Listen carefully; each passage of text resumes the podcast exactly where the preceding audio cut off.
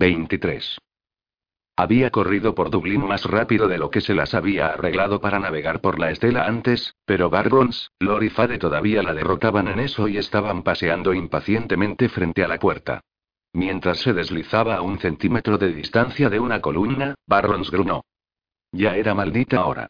Se erizó. No es culpa mía que no me hayas enseñado a moverme tan rápido como tú. Barrons, tenemos que invocar ahí. No lo digas. Siseo. Te lo dije, jodidamente no lo necesitamos. Pero no sabemos a dónde va. El plan podríamos haber tenido suerte fue un total fracaso. Eso significa que su plan tuvo cuidado de no decir el nombre de Cruce, está de vuelta en la mesa. Sé a dónde va el libro, dijo Barrons con frialdad. El jodido Fae pensó que estaba siendo inteligente. No lo fue. Ven. Giró y caminó por el callejón hacia la parte trasera de BLC. Ella se inclinó para ponerse al día, con Lori Fade levantando la retaguardia. ¿A dónde? preguntó ella. Barron se arrojó sobre su hombro. Análisis. Tamizarse dentro del lugar es imposible, las piedras no se pueden sentir allí, las habitaciones son demasiado apretadas para un ejército, está lo suficientemente cerca como para que Cruce creyera que podíamos llegar desde Chesters antes de que Mac pudiera llegar allí de casa de Mayuce, una suposición que nunca debería haber hecho, y ahí yace una manera de invocar a la reina Seelie. Hada pegó los criterios en su tablón de anuncios mentales. Sustituye concubina por reina Seelie, sugirió Barrons. Ella siseó, disgustada de no haberlo descifrado antes. La mansión blanca. Refina aún más. ¿Dónde? Rápidamente, ordenó todo lo que había aprendido sobre el lugar durante su breve estancia en el interior con Christian, salió con las manos vacías y le dijo irritada. No he visto suficiente de la mansión como para aislar una preferencia por un lugar en lugar de otro. Barrons dijo. Incluso si lo hubieras hecho, no piensas como un hombre. Si yo fuera el rey Unseelie quien hubo construido una casa infinita para mi mujer, no querría tener que ir buscándola cada maldita vez que quisiera verla. Tendría una manera de invocarla. Y sé dónde la querría. El libro se dirige al dormitorio de la concubina. Entonces estaban en la pared de ladrillo, detrás de la librería, en el mismo lugar en que había tomado la decisión que le había costado cinco años y medio de su vida. Él la seguía llamando la reina, así que estaba pensando que tenía que estar en alguna parte en Faer y se quejó Jada.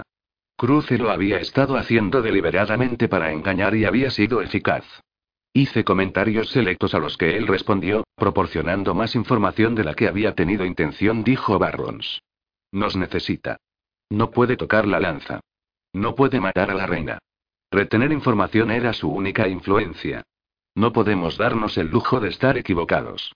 Hablé con Alina mientras te esperábamos. Confirmó la presencia del Sinsardu en este preciso lugar hace unos minutos. ¿Sabe que lo que está sintiendo es Mac? No, y no se lo dije. Cada segundo cuenta. Muévete. Se metió en el espejo plateado escondido en la pared de ladrillo y desapareció. Cuadrando sus hombros, Hada saltó detrás de él.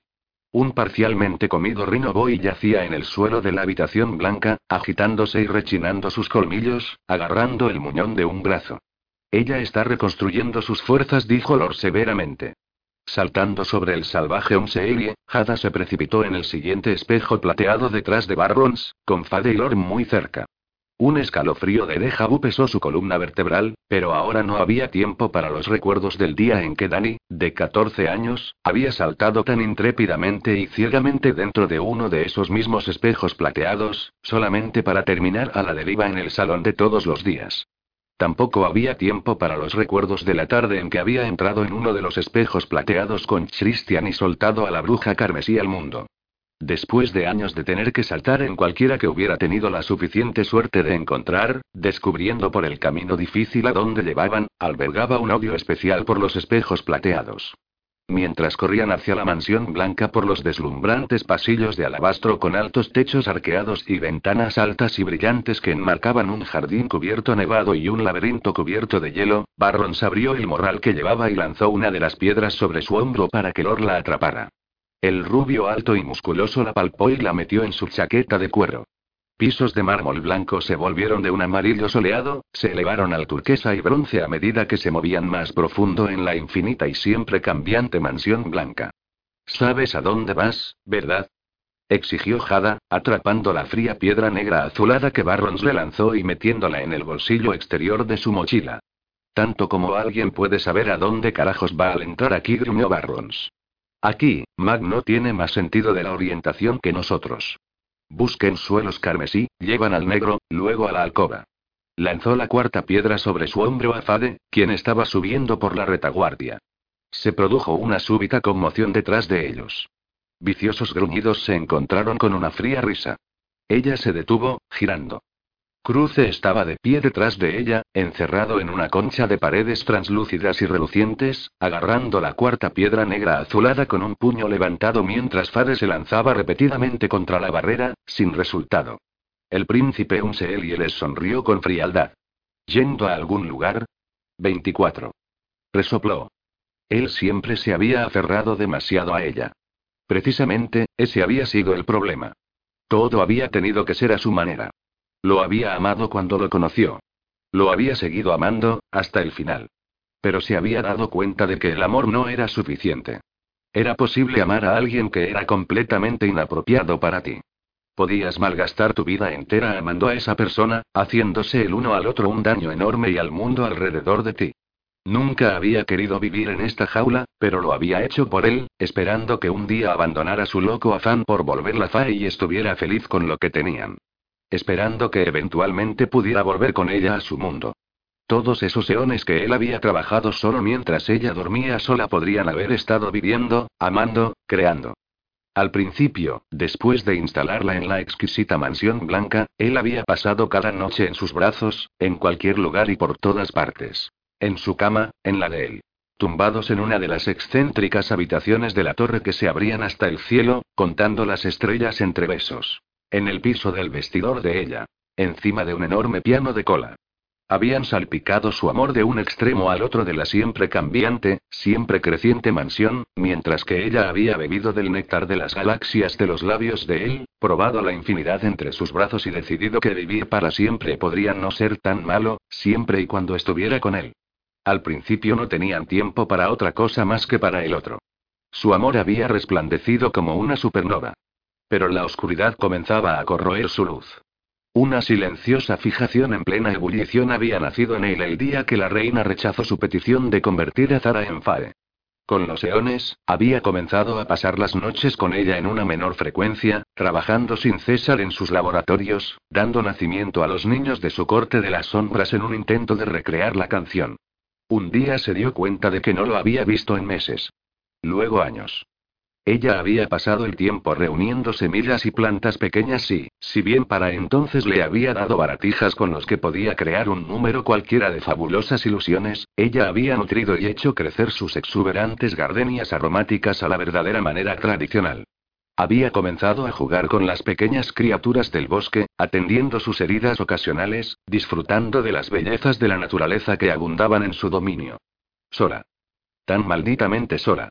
Extrañando a su familia, el ajetreo de las muchas idas y venidas, el estruendo del ruido y las risas debajo de su techo. Entre sus visitas, le había enviado regalos con los cuales divertirse sola, lindas chucherías, fabulosas joyas y opulentos trajes de noche. Había tenido habitaciones y habitaciones de ropa y zapatos, armarios llenos con magníficas joyas, y nada más que tiempo para caminar alrededor mirándolos sin nadie para quien usarlos.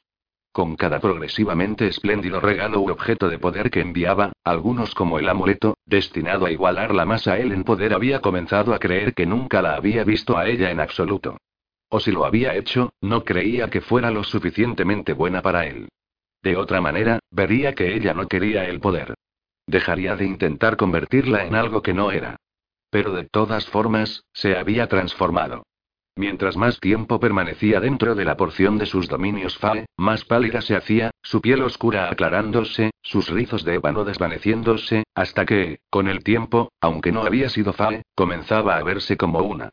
Finalmente, llegó el día en que entendió que el afán de él por recrear la canción de la creación no tenía nada que ver con ella y todo que ver con él. La reina Seelie le había negado algo. El arrogante rey Dios que era capaz de tal gran ternura y pasión también era capaz de obsesionarse en gran manera. Pero no con ella. Era comprobar el error a la reina Seelie. Era con rehusarse a aceptar un no por respuesta. Tendría la canción y convertiría a su concubina en Fae, sin importar el precio y nunca descansaría hasta que estuviera hecho. Después de que hubiera creado su corte de las sombras y traído a su hijo favorito, Cruce, a la existencia, lo había visto incluso menos a él y más a Cruce, mientras el rey comenzaba a enviar a su príncipe para traerle sus pociones. Cruce se convirtió en su compañero, confidente y amigo. Habría sido su amante, aunque el corazón de Zara todavía pertenecía a su rey. Un día, simplemente había tenido suficiente. No había visto a su rey por tanto tiempo que ni siquiera podía recordar cuánto había pasado desde su última visita. Los detalles de su rostro se habían vuelto borrosos en su mente. Ese día le pidió a Cruce un favor, y él se lo concedió. No había resultado como lo había planeado. Cruce había sido, después de todo, el hijo de su padre, subyugando los deseos de ella para perseguir los suyos. Aoibeal se puso rígida y rápidamente salió de sus recuerdos, sacudiéndose para romper la delgada cubierta de hielo que la enjaulaba. Había un intruso en su mansión. Podía sentirlo aproximándose, percibir la violencia y perturbación. La mansión blanca era un lugar de belleza, paz y serenidad y no le gustaba esta entidad dentro de sus paredes. Sobre su hombro, el Murras movió con tensión repentina de un lado a otro, picoteando hacia el aire. Presionó una mano sobre su garganta, expandiendo sus sentidos, para probar y tocar lo que venía de camino hacia ella, para desentrañar las maneras en que su futuro podría desarrollarse. El Sinsardup estaba aquí. Trayendo dentro de esas sagradas paredes lo peor del rey en sí mismo. Hambre de poder. Necesidad inagotable de estimulación y cualquier sensación oscura de la que pudiera disfrutar. Se aproximaba más cerca con cada momento que pasaba, corriendo directo hacia ella. Sabía por qué. Había pasado eones en una corte de incesante villanía y traición. La reina siempre tenía que cuidar su espalda. Siempre había alguien entre la familia real que codiciaba su corona. Irónico que el resultado del acto de desagravio del rey por el error que había cometido con ella pudiera matarla ahora. Él había creado al Sinsarduk por la aflicción de haberla perdido y ahora su libro la quería muerta. El amor del rey era un regalo que simplemente nunca dejaba de ofrecer. Una amarga sonrisa curvó sus labios. Los Fae y su interminable búsqueda del poder. Ahora que tenía su memoria de vuelta, muchas de las cosas que la habían desconcertado como reina tenían sentido. Sospechaba que debido a que sus recuerdos nunca se habían ido realmente, simplemente se despojaron de su vitalidad al punto de la inaccesibilidad, incluso como Aoibeal había conservado las características distintivas y naturaleza de Zarra. Sabía que un Fae que intentara derrocarla una vez lo intentaría de nuevo eventualmente, a pesar de borrar su memoria con una taza del caldero. Los humanos tenían un dicho. Un hombre iracundo es un borracho enfadado. Un hombre feliz es un borracho feliz. El rey solía decir lo más simple. No se puede desentrañar la esencia. Sin importar cuántas veces los Fae lo intentaran. Finalmente entendía su tendencia como reina Fae a interferir con los mortales, su predilección por protegerlos, su fascinación con Adam, quien la había abandonado incesantemente para caminar entre los mortales, incluso se había enamorado de una de ellas. Y escogido renunciar a su inmortalidad por ella. Ahora sabía por qué solo ella, entre los Fae, podía ver las almas humanas. ¿Por qué se había deslizado más de una vez hacia una ciudad en el reino mortal llamada Cincinnati para espiar sin ser vista, maravillándose por el brillo dorado de Adam? Percibiendo la más superficial impresión de insatisfacción de roce. Había sido capaz de una emoción verdadera, sabía lo que podría haber sido y envidia. Pero se estaba perdiendo otra vez en ensoñaciones y no había tiempo para ello. Otros estaban en su mansión, persiguiendo a la Oconor poseída por el Sinsardu, la encarnación consciente del acto de arrepentimiento del rey. Él ni siquiera había conseguido ese derecho. Y desde entonces había tratado de limpiar ese desastre. Pero por algún motivo, parecía que había cambiado de opinión respecto a contenerlo y enmendar errores. O estaría aquí ahora, deteniendo este fiasco antes de que sucediera, entrando y salvándola de pagar el último precio por los errores de él corrigiendo sus muchos graves errores. No sabía que ella había bebido del matraz y tenía su memoria restaurada. No sabía que ahora sabía la verdad. Toda. Hizo añicos el hielo que la revestía y expandió sus sentidos, pero no podía sentirlo merodeando cerca. Por otra parte, no tenía idea de si alguna vez había sido capaz de percibirlo, si le había importado mantenerse a sí mismo escondido. En caso de que estuviera allí, oculto de su conciencia, habló claramente, escogiendo con cuidado las palabras. Tengo mi memoria de regreso. Te abandoné por elección. Te escribí una nota en un pergamino que até con un mechón de mi cabello. Dije. Te has convertido en un monstruo. No queda nada del hombre que amo. Me cansé de esperar. Eres incapaz de sacrificar y eso te hace incapaz de amar. Cruce ofreció llevarme a casa, a mi mundo, donde podría vivir y morir y regresar al todo. Quería escapar de eso en lo que te convertiste, ir a casa y ser Zara otra vez. Cosas puras y pequeñas como yo no terminan bien entre dioses. Si alguna vez me amaste realmente, libérame de tu prisión. Mi libertad es lo único que tienes que quiero. Déjame. Ir. 25. Me apresuro por el corredor hasta la alcoba. Aunque una confederación de cretinos idiotas estúpidos se acerquen en algún lugar detrás de mí, no les presto atención. Para el momento en que encuentren su camino a través de estos pisos en constante cambio hacia la alcoba, será demasiado tarde. Me habré ido. Somos deseo, lujuria, codicia y el camino que elegimos hacia la supremacía. Mi camino hacia la supremacía fue planeado magistralmente y ejecutado con solo pequeños injustos reveses de los cuales me recuperé hábilmente. Qué fácil fue engañar a Makaila, manipularla para que me llevara directamente hacia la lanza que necesitaba para implementar mis planes. Me había jactado de mi estratagema largamente y con elaborada convicción en caso de que ella hubiera sido capaz de espiarme. Una brillantez como la mía no da nada por sentado. Le había permitido recuperar mi cuerpo por un tiempo, persistiendo, observando, espiando a Barrons, estudiando cómo la manejaba, protegía de cierta información, archivando ese conocimiento para usarlo en el momento adecuado, esperando precisamente el momento adecuado para recuperar el control de su cuerpo. La mirada en el rostro dejada, tal diversión y juegos ahí. Había querido aplastar mi puño en este, reír de placer, pero interfiriendo un Barrons escondido me había atacado injustamente, me había agarrado por detrás mientras yo era invisible. Arrastro del cabello a la princesa Unseelie detrás de mí, encapullada en runas carmesí. Las invoqué y las arrojé en ella sin siquiera perder el paso mientras caminaba a través de Dublín. Aunque el cuerpo de Makaila continúa debilitándose, floto sobre una nube de energía radiante, sostenido por la promesa de mi certero éxito, tan a la mano. Yo soy. Y estoy merecidamente entusiasmado. Dejo caer mi hechizo de invisibilidad. Ya no es necesario y como estoy arrastrando a la princesa, mi presencia es obvia. No repito los mismos lapsos intelectuales. Silbo una melodía alegre, bailo y salto sobre el suelo de mármol carmesí y estallo en la canción. SH Boom, SH Boom, la, SH Boom, SH Boom y la oportunidad es prioridad. Mataré a la princesa una vez que llegue a la alcoba, mientras invocaré a la reina Seelie simultáneamente. El tonto rey no se dio cuenta de cuánto de su propio conocimiento estaba pasando en mí el día que me creó. Sé exactamente dónde colocó una vez la palma de su mano en la pared de la recámara de la concubina para llamar a su amante para así no buscarla en su estancia personal. Dos golpes rápidos con la lanza. Princesa después la reina. Entonces me tamizaré instantáneamente en la corte Fae para beber el elixir de la vida, cuya ubicación me será revelada una vez que adquiera la magia verdadera de la reina. Entonces, a ver al mago, como diría Makaila, para arrebatar a un lado su cortina y revelarlo como el charlatán que es comparado con el verdadero poder que soy yo.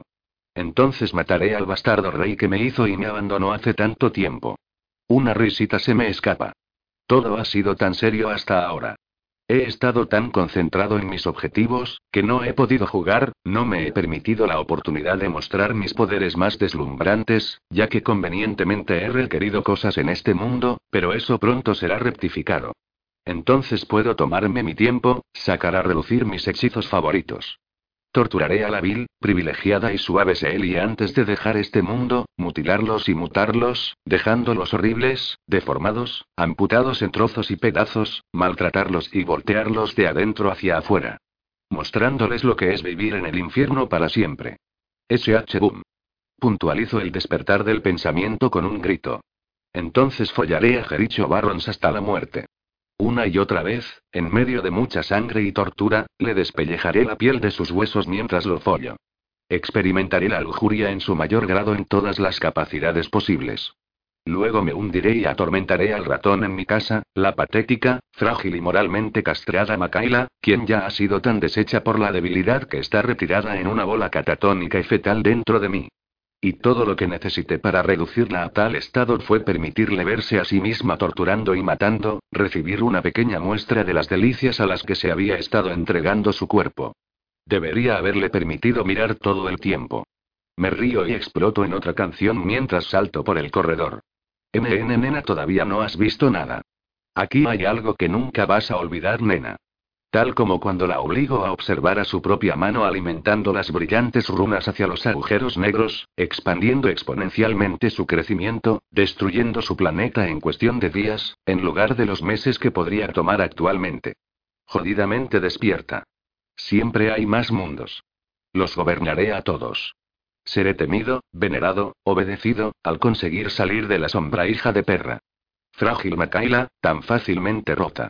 Se apega a las cosas. Personas, lugares, incluso piezas de ropa, como si jodidamente importara lo que usa, donde vive.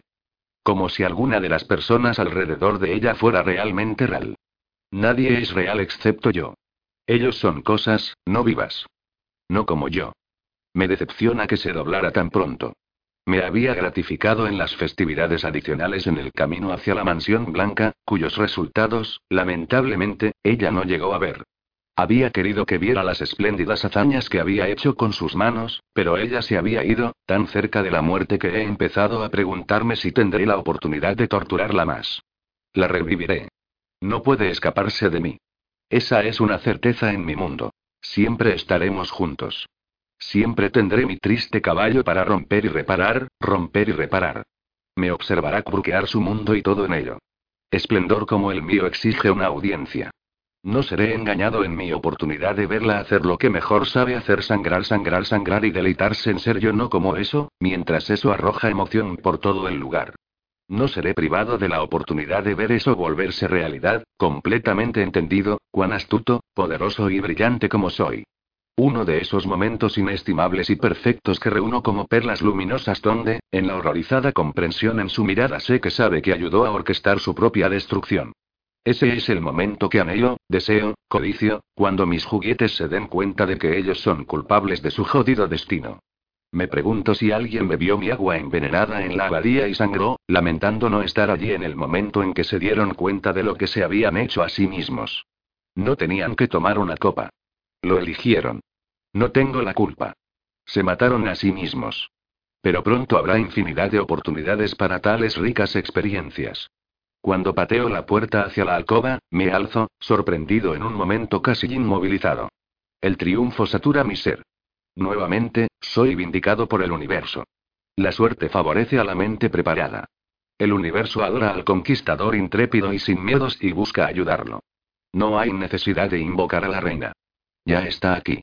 Salto hacia la habitación, arrastro a la princesa detrás de mí, azoto la puerta y exclamo brillantemente. SH Boom. 26. Está loco, dijo Aoibeal suavemente, mirando fijamente a través del sombrío y traslúcido espejo plateado a la cosa que había irrumpido en la alcoba de la concubina, gritando tonterías. Total y completamente loco. Auk. Locura. Estuvo de acuerdo el murra. Espantó al pájaro con su mano, instándole. Vuela ahora, pequeño. Vete. No te veré herido también. Ak. Vuela ahora. Le picoteó la mejilla bruscamente, como si la incitara a actuar. No puedo, dijo a Oibeal. Estaba atrapada. ¿Era este el destino que el rey tenía para ella? Había decidido terminar su existencia de una manera tan cruel e irónica porque lo había obligado a enfrentar lo que se había negado a creer por eones. ¿Que su amante lo había dejado por elección? Vete. Lo volvió a espantar. Se alimenta de la muerte y la destrucción. No le daré más de lo que quiere. Aún así, el Murra mantuvo sus garras clavadas profundamente en su capa. Quítate de encima. Ella golpeó su plumoso vientre con su mano ligeramente. ¡Ac! Le dio una mirada de aparente reproche y se levantó, repitiendo en un fuerte grito. Darle lo que quiere. El Murra se elevó hasta la seguridad del nocturno cielo estrellado, chillando la aleatoria selección de palabras una y otra vez. Incluso como la pacífica Zara, a veces había anhelado fastidiar los encantadores picos de sus parlanchines compañeros. Endureciéndose, se volvió para encarar a su posible verdugo. Makaila O'Connor, la niña a la que había visitado tan a menudo en los sueños, era ahora una mujer adulta, con sus jeans cubiertos de sangre y entrañas, su cabello una masa salvaje de grumos enmarañados, la mirada en sus ojos completa y totalmente loca. Los irises negros habían borrado el verde y, mientras la reina Fae miraba a través del sombrío espejo plateado hacia ella, sintió un pálido arrepentimiento. Había manipulado a la O'Connor como ella misma había sido manipulada. Como el rey Fae había jugado con la mortal Zara, así también la reina Fae había jugado con la mortal Mac. Pero el arrepentimiento no cambiaba nada, pálido o vívido. El Sinsardup estaba en plena posesión de lo que alguna vez había sido humano, pero el resplandor dorado del alma de la O'Connor ya se estaba desvaneciendo. Ningún alma sobreviviría durante mucho tiempo poseída por un mal tan grande como lo que la enfrentaba ahora, con un solo objetivo. Matarla y aprovechar la magia verdadera de su raza. No. No su raza. La raza que ella despreciaba. La raza que pronto se extinguiría sin la canción de la creación. Y el bien los libre de ello. El libro, sin duda, buscaría su elixir, se convertiría en inmortal, asegurando así la muerte final del alma de O'Connor. Ella se convertiría en todo un monstruo como el que la poseía. Aoi Beal entrecerró los ojos. Sentía la proximidad de los demás, aquellos que trataban de detener al Sin Sardup, también sentía la presencia de las legendarias cuatro piedras talladas de los acantilados de la prisión Unseelie, grabadas con poderosos hechizos, capaces de contener al Sinsardu en un estado de animación suspendida. El día todavía no estaba perdido. Sus labios se retorcieron en una imperiosa burla. Él también estaba viniendo. Al que le había suplicado su apoyo. El que le había mentido y, con la oferta de una copa de vino para brindar por su libertad, le había robado la memoria y luego arrastrado a vivir cientos de miles de años entre su enemigo. Enmascarándose como aliado a su lado. Controlándola, moldeándola. Tomando lo que quería hasta que lo que quería era nada menos que todo lo que ella tenía, momento en el cual había intentado matarla. Cruce estaba con ellos. ¡Ac! Gritó el murra desde lo alto, repitiendo pedazos de sus palabras anteriores. Darle lo que quiere. Aoi Beal ladeó su cabeza y alzó la mirada bruscamente, ya que las palabras de Murra parecían abruptamente no tan aleatorias. Mark. Así se siente ser el Sin Sardup. Solo que mejor. Incluso carezco de su superficial frustración y júbilo. No queda nada de emoción ni deseo por ello. 28. Soy perfección de la puntería, propósito sin egoísmo. Soy flecha a meta sin ego. Me expando sin esfuerzo en mi cuerpo para desalojar al parásito que piensa quitarme lo que es mío. Percibo la pequeña y oscura mancha de ello como si fuera desde una gran distancia. ¿Cómo se atreve a caminar dentro de mis muros? Este es mi reino. Sin Sardu, dejándola detrás.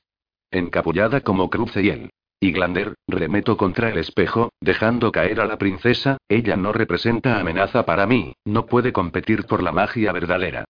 Estoy ansioso por probar mi merecida victoria y la visitaré a ella y a mis otros juguetes pronto, con mucho tiempo para saborear su sufrimiento. Me doy cuenta ahora que el universo una vez más me estaba favoreciendo, no trabajando en mi contra como había pensado, cuando permitió que Jada tomara mi lanza. Excesivamente sobrecogido por un largo encarcelamiento, habría matado a los tres. Ahora puedo sacar su alto. Mis pies se detienen en seco en el piso de mármol oscuro tan abruptamente que casi me voy de cara. Intento avanzar de nuevo, pero permanezco inmóvil donde estoy.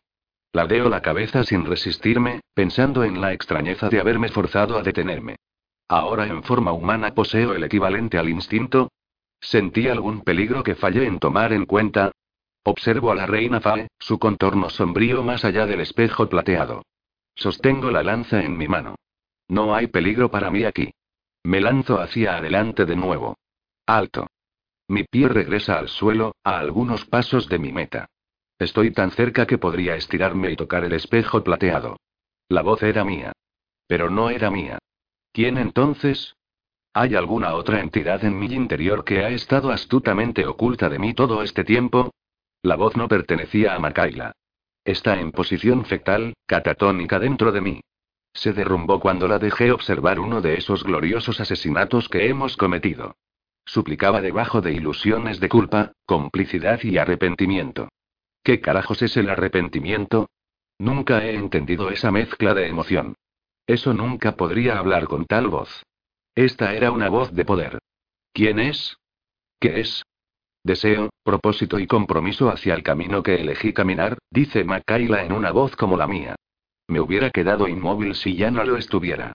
¿Qué ha hecho? ¿Cómo lo ha hecho? Mi mente gira, baila y derrapa entre piezas y pedazos de hechos de la existencia de Makaila que he reunido incansablemente a lo largo de los años. Conozco a esta pequeña criatura. Conozco sus límites, sus debilidades. Sé de lo que es capaz. Y de lo que no. Oh. Entrecerraría los ojos y sonreiría si estuviera en control de nuestro recipiente, pero por el momento me mantiene inmóvil. No ha intentado mover mi cuerpo. No ha intentado hacerme retroceder. No puede. No más de lo que puede sostener este estado de poder temporal que ha logrado. Es una aficionada, una pretensora de rango, aspirando a un trono que nunca puede tener. Me río tontamente. Estoy halagado, en serio, pero supéralo, Makaila. Se sentía muerta para mí porque me había imitado. Hizo algo que no había pensado para alguien nacido tan defectuosa. Pelando la emoción como la piel, eso pudo quitarlo y ponerlo a su voluntad. Makaila me estudió como yo la estudié a ella. No importa. Soy el verdadero. Eso no. Hago lo que he hecho antes muchas veces, alcanzar su subconsciente y alimentarlo de vividas imágenes para manipular y distraer. Explotar esa parte suya tan explotable. Le muestro lo que le hice a Christian, a Cruce y espero que se rompa. Irrelevante, responde sin tono. La inundo con detalles gráficos del momento en el que saqué el corazón latiendo del pecho de Margery. Distracción, dice impasible. Siento mi pie derecho levantarse del suelo, luego moverse hacia atrás como si eso intentara moverme lejos de mi meta, tan cerca, tan cerca. Detrás de mí, la puerta de la alcoba se abre de golpe y escucho gritos de... Coloca las piedras. Rápido. Luego Barrons ruge. Cruce, maldito bastardo, hazlo o muere. Unos gruñidos llenan el aire y escucho una pelea. Estoy lleno de furia, entendiendo el plan de Makaila. No tiene que tener su estado estoico para siempre, solo lo suficiente para mantenerme inmóvil y permitirles contenernos. Se vería atrapada conmigo para siempre simplemente para prevenirme llegar a mi lugar por derecho en este mundo. Qué injusto. Qué positivamente petulante es eso. Juego mi carta del triunfo. Azoto imágenes gráficas en su cerebro. Encontrando a Jo y ofreciéndole el agua envenenada. Tomándola de los hombros, azotando su puño en su rostro una y otra vez. Rompiendo huesos. Explotando el cerebro. Golpeando y haciendo pulpa sus órganos. Hundiéndose en el suelo. Comiendo ajo lentamente y con gran gusto. Sí, sí, le digo, tienes razón, eso era lo que estaba en tus dientes. Pedazos de jo estaban atrapados entre estos. Te comiste a tu amiga. La asesinaste, e hice mis ojos verdes para ella para que muriera creyendo que eras tú. Lo siento entonces. La debilidad que he llegado a conocer y a adorar en mi adorable pájaro en la jaula. La superficie de su falsa fachada se resquebraja y la emoción comienza a entrar. Es tan fácil de romper, tan fácil de controlar. Nunca puedo ser destrozado de esa manera. Soy superior. Antes de que tengan tiempo de colocar las dos piedras finales, recupero el control de mi cuerpo y salto al espejo. Mientras pasamos por la gelatinosa membrana, me doy cuenta, con inesperada incredulidad, que estoy siendo separado de mis miembros, mis ojos. La perra de alguna manera ha tomado el control de nuevo. Entonces estamos atravesando, a meros centímetros de la reina y Macaila me jala, el golpe de una lanza lejos de mi meta. Todo lo que requiero es el control de mi mano para matar a la perra reina y tomar lo que es mío. Miro con hambre sin fondo a Oibeal desde detrás de mis ojos que no puedo influenciar, incapaz de afectar ni un dedo. De nuevo, asalto a Markaila con imágenes, esta vez de la mujer que empalé en una cerca puntiaguda camino a la librería. El hombre joven y guapo que dejé sin nada entre sus piernas, sangrando en la calle. El niño que estaqué en el ojo con mi lanza y luego giré en el aire como una brocheta antes de lanzarlo en una pila amontonada. Eso último es lo que la afecta. Batila. Recupero el control de mi mano, alzo la lanza y me congela de nuevo. No voy a morir por ellos, se burla la reina con desprecio. No son mi gente. Nunca lo fueron. ¿Quieres el poder de la raza Fae? Bien. Tómalo. Aoibeal azota su palma contra mi pecho. 29. Mark, pero mis ojos eran verdes, pienso desapasionadamente mientras las manos de la reina se azotan contra mi pecho. ¿No lo notó? O quizás no le importó, indispuesta a arriesgarse a que pudiera faltarme la estamina para ver a través de mi batalla. Un poder antiguo se precipita dentro de mí, penetrando mi esternón, enterrándose profundo y siento como si mi cuerpo estuviera siendo llenado con una densa brillantez. Entra en chorros, en un chorro sin fin. Demasiado, es demasiado, no es posible que pueda contenerlo. Entonces la reina me empuja hacia atrás, hacia el espejo, de regreso al lado de la alcoba de la concubina mientras emite una imperiosa orden a través del espejo a Barrons. Estará inmóvil por varios minutos mientras absorbe la magia verdadera. Debes contenerla. Ahora. Le diría a Barrons que no es necesario porque estoy en control, pero no puedo afectar mis cuerdas vocales, mi boca. Ni tampoco el Sinsardup. Ambos estamos en un estado de suspensión, inmovilizados por la transferencia del poder cegador y estupefaciente de la reina. Se siente como si cinco toneladas de concreto se hubieran metido en un tarro de un cuarto. No soy Fae. ¿Cómo es posible? ¿Me destruirá? ¿Nos despedazará? ¿Ese es su punto, su propósito? Permanezco a la espera en la compuesto e intocable cosa que me he convertido para derrotar al Sinsarduk de una vez por todas, en el momento que la transferencia de poder termine. Asumiendo que sobrevivamos. El libro intentó lo mejor que pudo restaurar la emoción en mí y casi tuvo éxito. Pero falló. Estoy más allá de la emoción ahora. No cargo culpa, ni pecados. No conozco ni el bien ni el mal. Solo está el propósito, el camino en que he elegido caminar. A la distancia, escucho a Cruce rugir furiosamente. ¿Por qué se lo diste a un humano? Yo estaba aquí. Soy digno de ser el sucesor y se lo diste a ella. Aoibeal dice. Lo sé todo ahora, Cruce. Tú, quien alguna vez fuiste mi preciado amigo. Mi memoria ha sido restaurada. Me traicionaste. Prometiste regresarme a mi mundo y me dejarme morir. Te lo di todo. Te di la inmortalidad y nunca la quise espeta.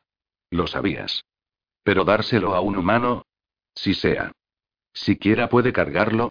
Esta sí dice Oibeal, y escucho algo en su voz y me doy cuenta de que notó que mis ojos eran verdes. Sabía que era yo, no el libro. Y lo hizo de todas maneras. ¿Por qué? Me quitaste todo, le dice a Cruce. Pero incluso eso no fue suficiente para ti. Con el tiempo, podría haber elegido pasarte mi poder a ti mientras yo me desvanecía, arriesgarme a un reino patriarca. Vi tu fuerza. Incluso, por momentos, tu sabiduría. Pero intentaste robármelo. Por el bien de nuestra especie. Tu especie dice con una risa gélida, no la mía, y tu especie está más allá de la esperanza ahora.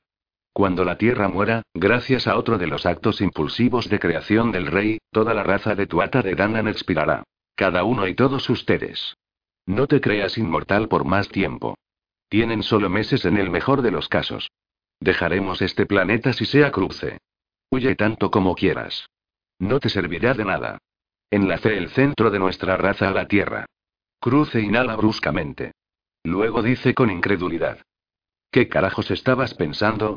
Los planetas mueren. Lo sabes. Ella se ríe sin humor. Y ahora, también lo harán los FAE. Al instante que la Tierra muera. No puedo hacer nada para disminuir la velocidad con la cual Aoibeal me empujó dentro del espejo. Después de lo que parecen largos momentos de pasar por este, exploto desde la pegajosa membrana, salgo volando por el aire y me estrello violentamente contra el suelo. Mi cabeza se va hacia atrás y se estrella con el mármol con tanta fuerza que veo estrellas.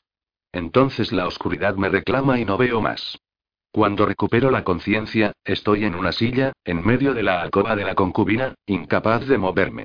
Mis ojos están abiertos y más allá de los resplandecientes diamantes suspendidos en el aire veo el encapullado cuerpo de la princesa Unseelie, el rostro atormentado de cruce, siendo forzadamente restringido por Fadeilor con ojos de piedra, Jada con rostro ceniciento, con ojos enormes y llenos de dolor y más allá de ella el residuo de la concubina, reclinada en su cama blanca.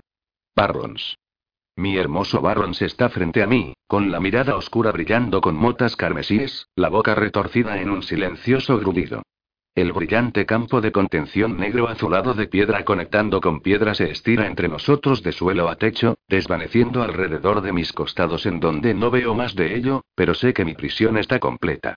Y como sospechaba, nos deja al libro y a mí completamente inertes aunque nos deja completamente conscientes. Eso está bien. Está hecho. El Sinsardup está contenido y ya no puede dañar a nadie más. No es cierto, dulzura, ronronea.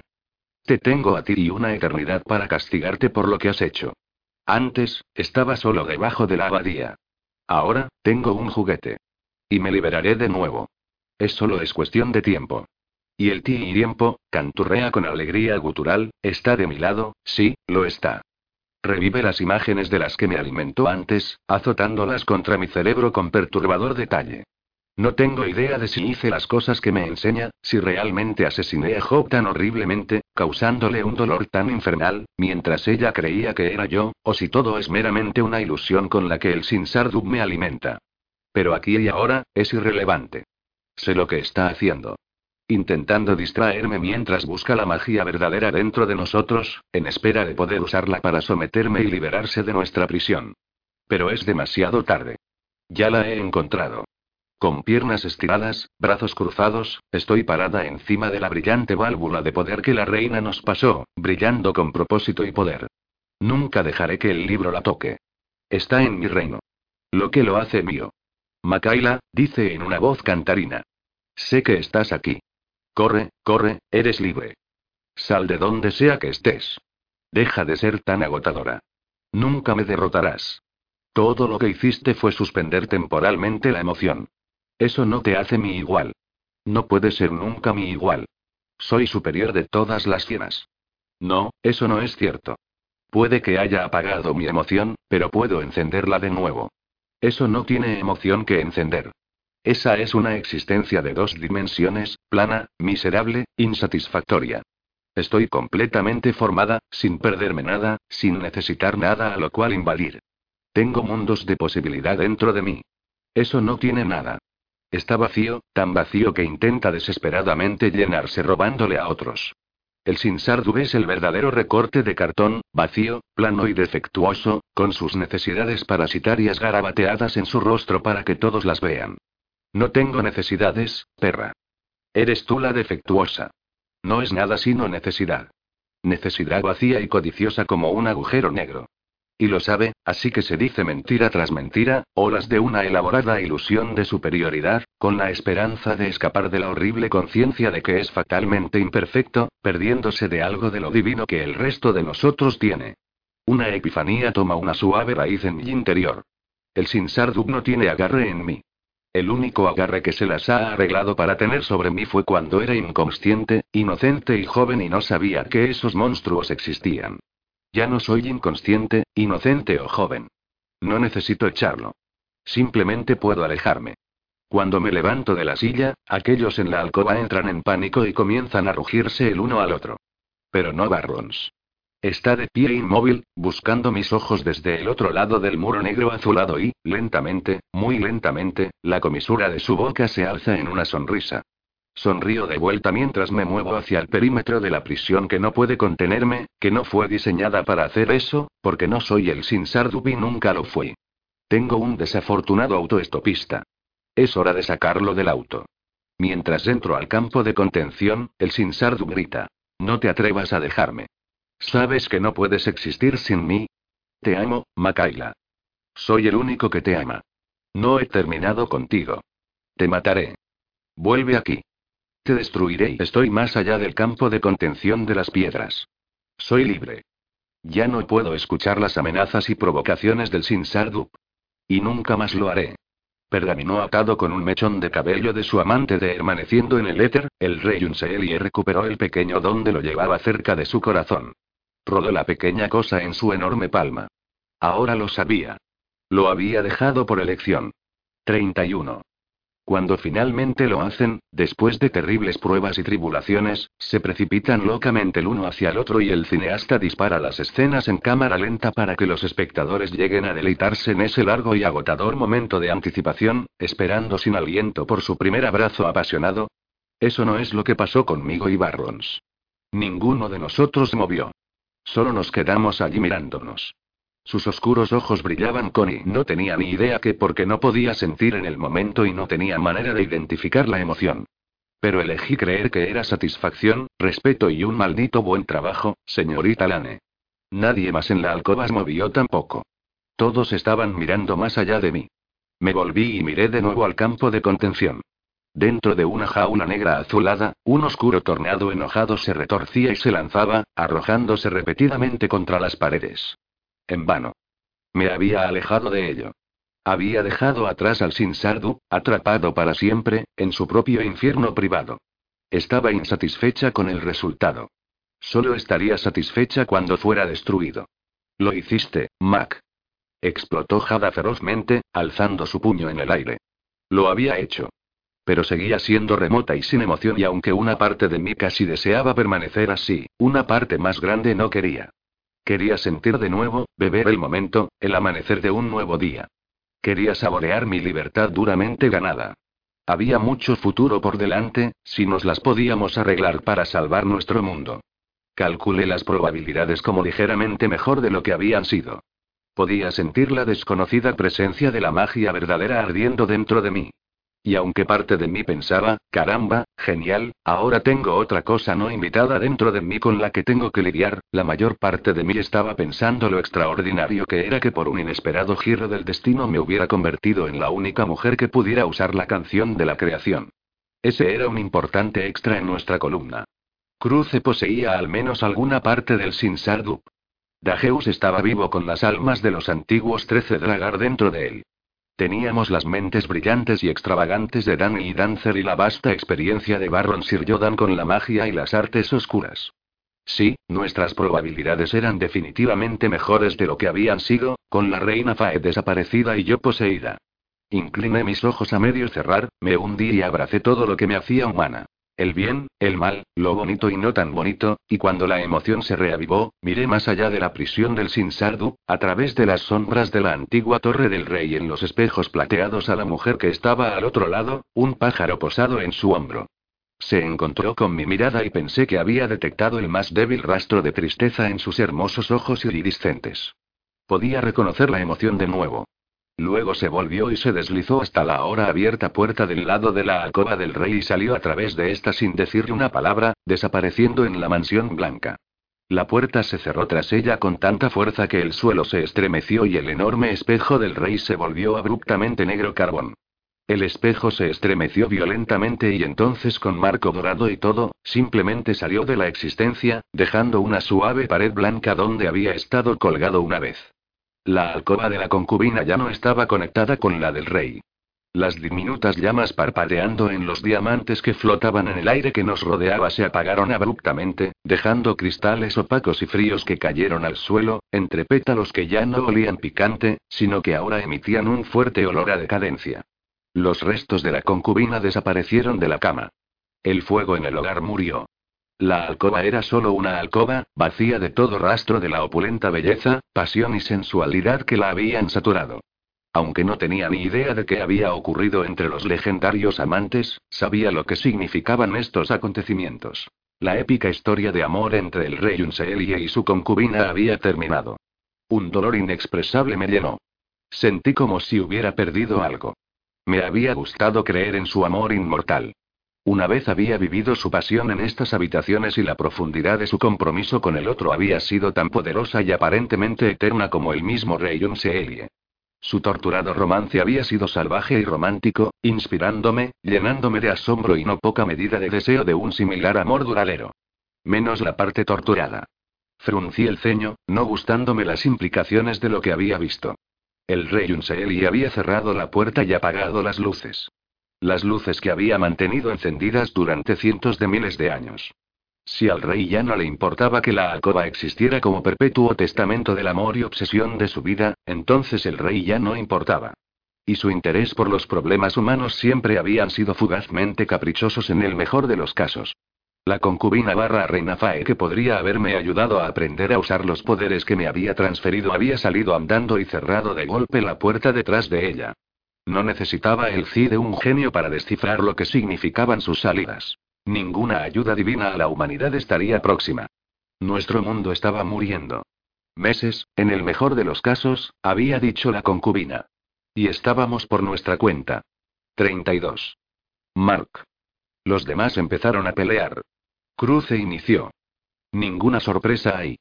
Hada solo se estaba limitando a proponer que tomáramos medidas adicionales para asegurar al Sinsardu en la alcoba cuando él se lanzó en una arrogante diatriba acerca de cómo nadie iba a ninguna parte hasta que la trajera su trasero humano aquí, pusiera las manos sobre su pecho y pasara la magia verdadera de la raza Fae al legítimo heredero, el único Fae en la habitación, por lo tanto con derecho a, no, propietario y bla bla bla.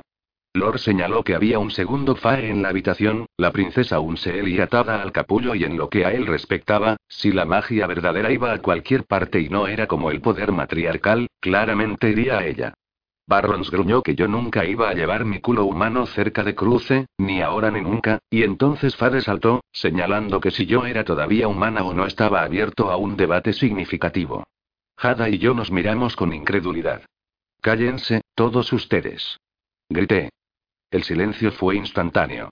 Cuatro pares de ojos se abrieron en mi dirección.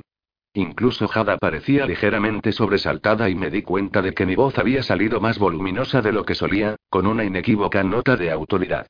El tiempo se mueve de manera diferente mientras estamos aquí. Les recordé.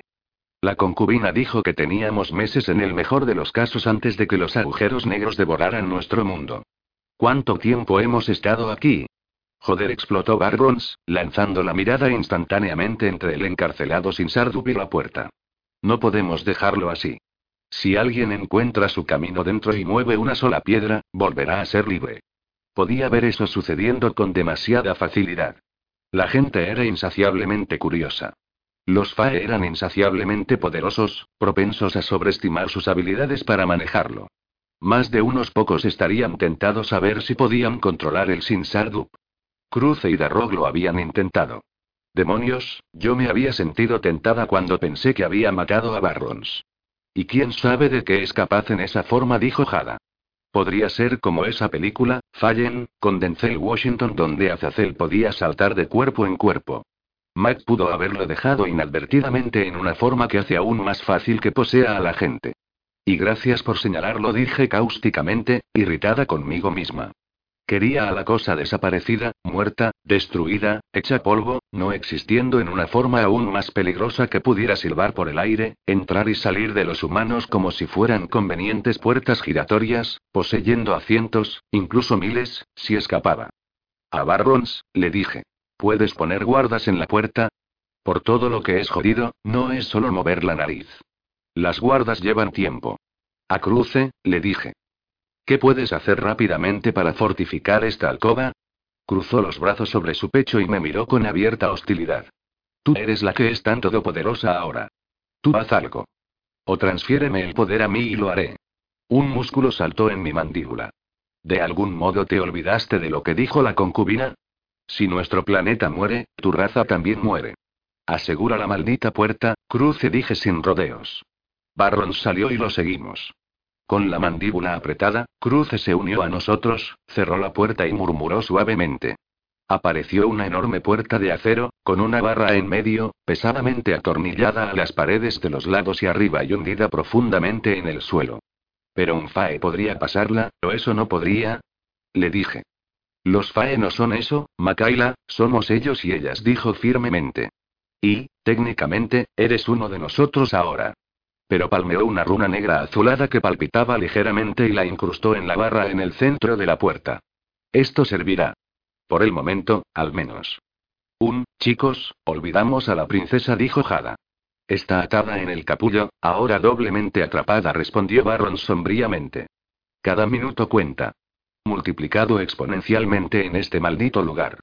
Corran. Corrimos. Segunda parte. Rápido como el viento. Tranquilo como el bosque. Conquista como el fuego. Constante como una montaña. Sanchu Mac con la eficiencia casi militante de Ryodan. Volvimos a un nuevo Dublín totalmente diferente, una carrera. Nuestra estancia en la mansión blanca nos había costado 35 días, tiempo de la Tierra. Cuando Ryodan regresó de donde quiera que había renacido, descubrió que nosotros seis, Barrons, Jada, Fade, Lord, Cruce y yo, habíamos estado desaparecidos durante una semana. Sin tener idea de lo que nos había sucedido ni de a dónde habíamos ido, volvió su atención a nuestro apremiante problema. Los agujeros negros que continuaban expandiéndose lenta pero inexorablemente, cada vez más cerca del suelo. Nadie tenía idea de lo que pasaría si uno de los agujeros negros entrara en contacto con el suelo.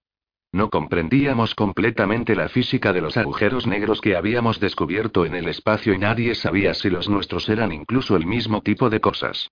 Dancer estaba convencido de que eran un total comodín, difiriendo ampliamente de los agujeros negros que se forman naturalmente. Algunas personas teorizaban que se comerían poco a poco el suelo, algunas sostenían que devorarían inmediatamente una gran área, mientras otros insistían en que la Tierra entera sería destruida a un ritmo bastante rápido hasta que formara un disco de acreción alrededor del agujero negro, permitiendo que el agujero la consumiera sin impedimento. Dado que la reina Fae tenía una profunda conexión con el poder Fae contenido en lo profundo de la Tierra, estaba segura de que su estimación de pocos meses era correcta. Y teniendo en cuenta que nos habíamos ido más de un mes de esos pocos meses, estaba agradecida de que Ryodan se hubiera lanzado en el problema de los agujeros negros con el mismo intenso enfoque que trataba todo. En nuestra ausencia, se había hecho amigo de Cáncer, o mejor dicho, había pedido al joven genio que le informara diariamente del progreso que se estaba haciendo en el Trinity College, donde una tripulación de 30 de las mejores mentes que Dancer y Kaoime habían podido reunir luchaban con la física teórica y la teoría de la música en un esfuerzo para comprender nuestro problema y definir la esencia de la canción de la creación. Ryodan ha estado pasando varias horas al día con ellos, dijo Enyo, la dura joven el franco-libanesa que había subido de rango en la abadía en ausencia de Jada. Había golpeado en la puerta de la librería un minuto después de que Jada y yo llegáramos, mientras había subido a mi habitación para quitarme los jeans y cambiarme en algo sin tripas, sangre y materia gris. Suspirando, había vuelto a bajar y ahora estaba sentada en medio de la destrozada librería, escuchando mientras Enyo nos ponía al día. Absorbiendo sus teorías, planteando preguntas desafiantes, empujando sus mentes aún más lejos del límite. La opinión de Dancer sobre Ryodan ciertamente ha cambiado. Ryodan también había cambiado el foco de su mirada meticulosa, nos dijo Enyo, al otro lado de la ciudad, enviando hombres a la abadía donde trabajaban día y noche removiendo escombros con la esperanza de descubrir y rescatar la mayor cantidad posible de las bibliotecas de la abadía. Las Seers examinaban cualquier tomo que fuera encontrado, buscando la valiosa sabiduría Fae. Había despachado todoterrenos y autobuses de excursión a la fortaleza gravemente dañada para ofrecer viviendas temporales. También había hecho lo impensable. Chesters estaba cerrado al negocio. Las elegantes y modernas paredes de cristal del club nocturno más grande de Dublín habían quedado tan oscuras como la alcoba del rey. Nadie estaba de fiesta en su vigilia, cuando la Tierra estaba en inminente peligro de extinción. Las calles de Nuevo Dublín eran patrulladas día y noche por docenas de soldados de los guardianes, una orden que había crecido enormemente en nuestra ausencia, atrayendo a hombres y mujeres de todo el mundo mientras la afluencia de inmigrantes a la ciudad continuaba creciendo. Enyo nos informó que estaban bajo un nuevo liderazgo, ya que el inspector Jaime había desaparecido misteriosamente y se presumía muerto. Recibí con pena la noticia de la muerte del inspector. Me había gustado Jaime. Había encabezado una línea dura desde el primer día, pero había sido una línea necesaria, guiada por un buen corazón. Miré a Jada para ver cómo estaba tomando las noticias. Me miró fijamente y sacudió la cabeza minuciosamente. Te lo digo más tarde, gesticuló cuando Enyo no estaba mirando. Enyo nos dijo que todos y cada uno de los agujeros negros del mapa de Ryodan habían sido asegurados, no solo por cuerdas anaranjadas, sino por guardias fuertemente armados, tanto en nuestro país como en Inglaterra, Escocia, Alemania, Francia, España, Polonia, Rumanía, Grecia, Marruecos y Noruega. Afortunadamente, no había casi tantos en otros países como había en Irlanda. Me divertía escuchar que Ryodan había empezado a publicar un diario, Noticias del Mundo de Ryodan, un hecho que irritaba enormemente a Jada. Cuando Enyo le entregó el diario de Ryodan, estuvo aún más enojada por encontrarlo bien escrito e informativo. La gente se apresura a recogerlo cada mañana, le dijo Enyo. Lo comparten como el último vídeo de YouTube que se ha vuelto viral. El ceño fruncido de Jada se profundizó y supe lo que estaba pensando. El diario de Danny había sido regular en el mejor de los casos, pero el diario de Ryodan era el número uno de los más vendidos. Solo estuvo ligeramente aliviada cuando señalé que volverse bien conocido en los medios de comunicación era probablemente la peor pesadilla de Ryodan, sin entrar en detalles frente a Enyo sobre los motivos. Los inmortales sobrevivían a la eternidad ocultándose, manteniéndose fuera de los medios de comunicación, aún así, Ryodan sabía que el mundo necesitaba un líder fuerte y bien hablado para seguir en tiempos de catástrofe eminente y decidió que era el único que se ajustaba al puesto. Sí. Rey de nuevo. Me preguntaba cuántos siglos y países había tomado en tiempos de crisis y si comprendía lo afortunado que era de que el ciberespacio estuviera actualmente caído. Como cualquier otra maravilla de nueve días, una vez que salváramos nuestro mundo podría ser capaz de disolverse en segundo plano sin hacer ruido ni tener que tolerar una página de fans de Facebook dedicada a él, donde la gente publicaría informes y fotos del último avistamiento de Ryodan con entusiasmo. No podía pensar en mucho más que lo molestaría más. Bueno, podía pensar en algunas cosas. Según Enyo, Ryodan había sacado provecho misteriosamente de los líderes del mercado negro para proporcionar alimentos y suministros gratuitos a todos los guardianes y guardias armados en múltiples países, así como apoderado las casas de reuniones de Huecaré, convirtiéndolas en comedores libres, alimentando a cualquier persona que viniera con hambre, sin dejar a nadie de lado. No lo hizo soltó Jada, sentándose más recta. Lo siento, Enyo, estaba dispuesta a seguirte hasta eso. Ryodan no se preocupa por el destino de la raza humana y nunca desviaría sus recursos para alimentarlos. Seguro que para mí parece que se preocupa, dijo Enyo enérgicamente. Lo he visto en acción, manteniendo los ojos en cada centímetro de esta ciudad y todas sus operaciones personalmente.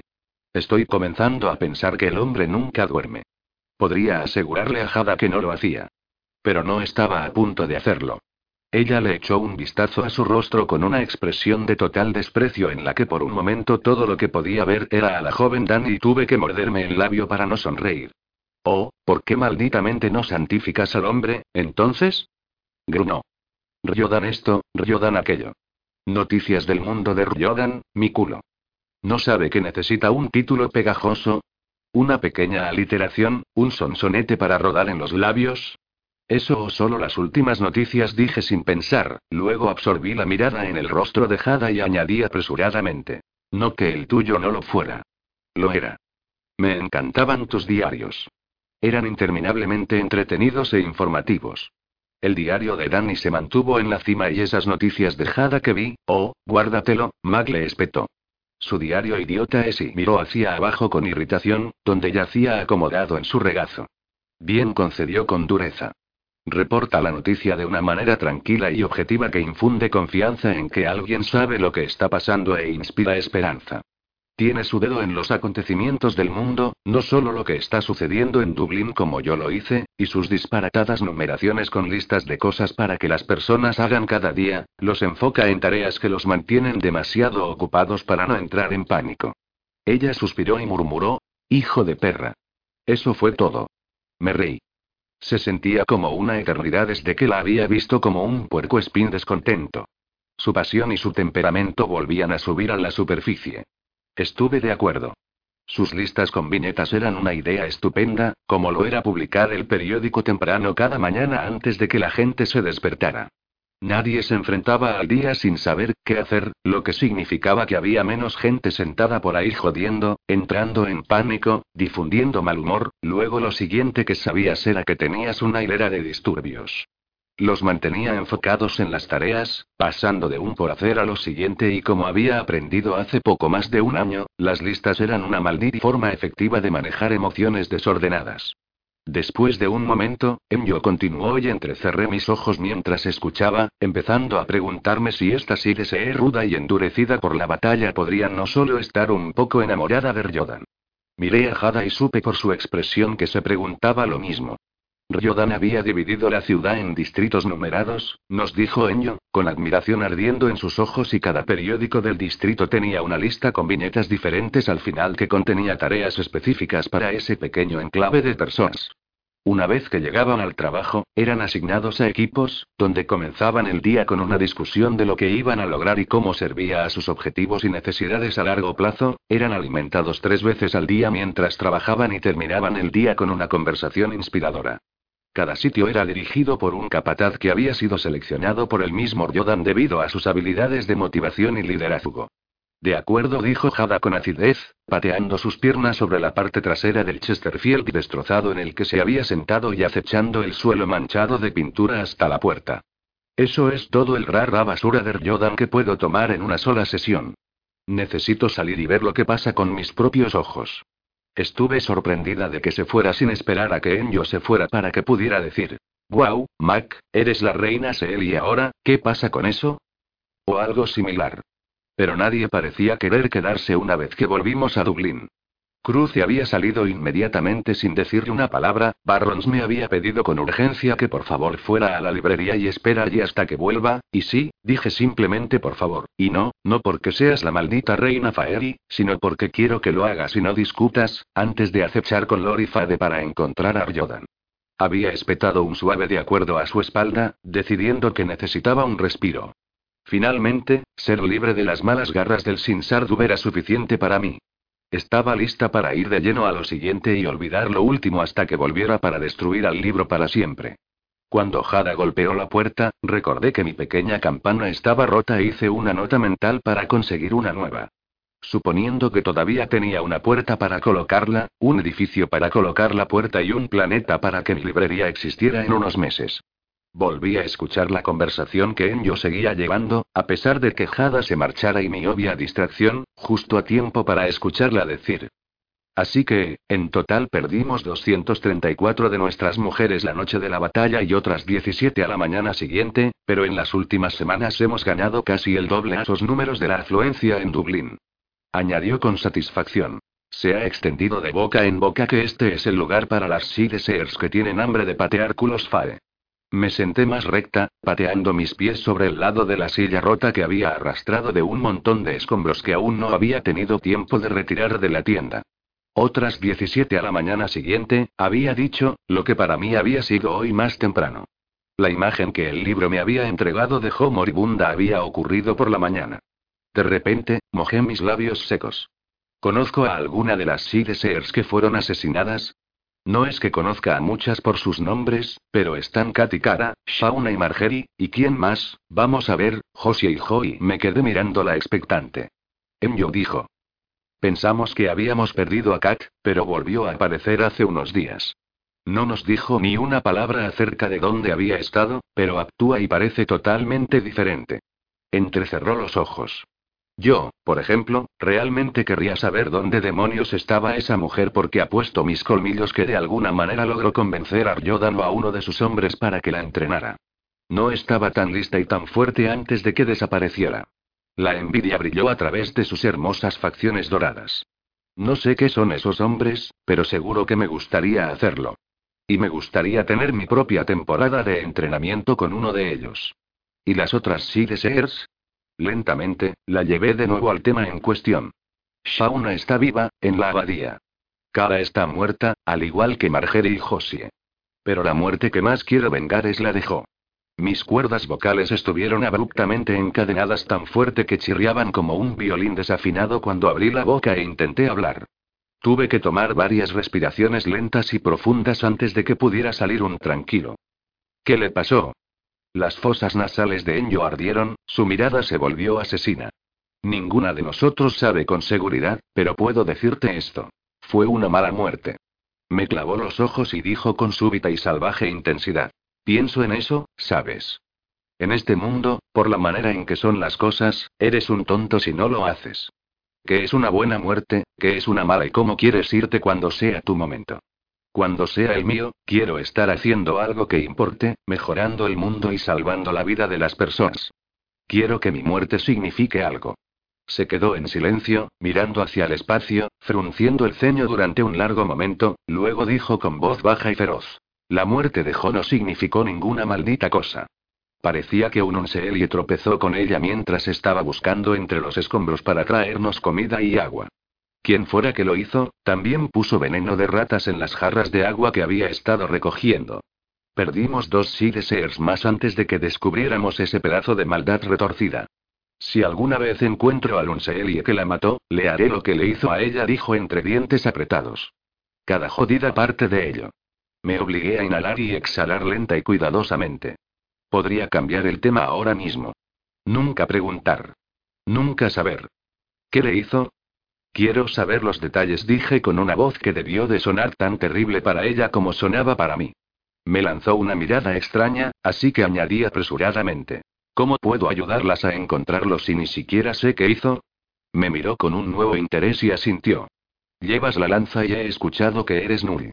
Podríamos trabajar bien juntas. No confiaba en mí misma para hablar, así que solo asentí en respuesta. Inclinada hacia adelante, con una voz tensa de rabia, me contó todos los detalles, interpretándome completa inmovilidad y silencio como una apropiada muestra de horror abyecto y rabia semejante. Cuando terminó, se puso de pie, llena de inquietante energía, me dijo que debía volver a la abadía y me alcanzaría más tarde para que pudiéramos trabajar identificando al monstruo que había hecho cosas tan horribles a Joe e ir a cazarlo juntas. Cuando la puerta se cerró de golpe, agaché la cabeza y, después de una larga y jadeante respiración durante la cual tanto dolor explotó dentro de mi pecho que colapsé de los pulmones a mis labios, me doblé en convulsiones silenciosas y sofocantes, golpeando el piso con mi puño. Finalmente, justo cuando pensaba que podría morir, un sollozo salió de mi garganta con tal fuerza que ardió como fuego y empecé a llorar. No, me lamenté fúnebremente. No, empecé a rechinar mis dientes y arrancarme el cabello y llorar como la legendaria avancée de mis antepasados irlandeses. Sabía qué monstruo había matado a Jo. Yo. 34. Jada. Estaba tan irritada que ni siquiera pensé en acceder a la estela. Caminé como un tipo, con las manos metidas en los bolsillos, frunciendo el ceño al día, murmurando en voz baja, inconsciente del pasaje de cualquier escenario o del tiempo. Hasta que me di cuenta que estaba de pie en medio del césped en Trinity College. Dejé de caminar e hice un balance de mí misma. Me estaba sintiendo peligrosamente como Danny de nuevo. Eso era inaceptable. Tenía un mundo que salvar. Y una misión personal para la cual tenía que encontrar tiempo. Las pasadas 24 horas se sentían tan surrealistas como si hubiera estado luchando de nuevo del otro lado de los espejos plateados. Aunque en Dublín habían pasado 35 días, para mí eran solo 24 horas, horas más, horas menos, y esas 24 horas habían estado repletas de crisis, cada una con una carga emocional significativa. La batalla en la abadía. Ver morir a mis mujeres. El incendio. Shazam y mi colapso. Ryodan quemándose. El Sueper capturándonos. El sacrificio de Mac. Tratar con el brazalete y cruce. Quitarle la cabeza a Ryodan con mi espada. Tratar de predecir los movimientos del Sinsardup. Mac recuperando el control sobre el libro, uniéndose a nosotros en la oficina de Ryodan y volviendo a perderlo.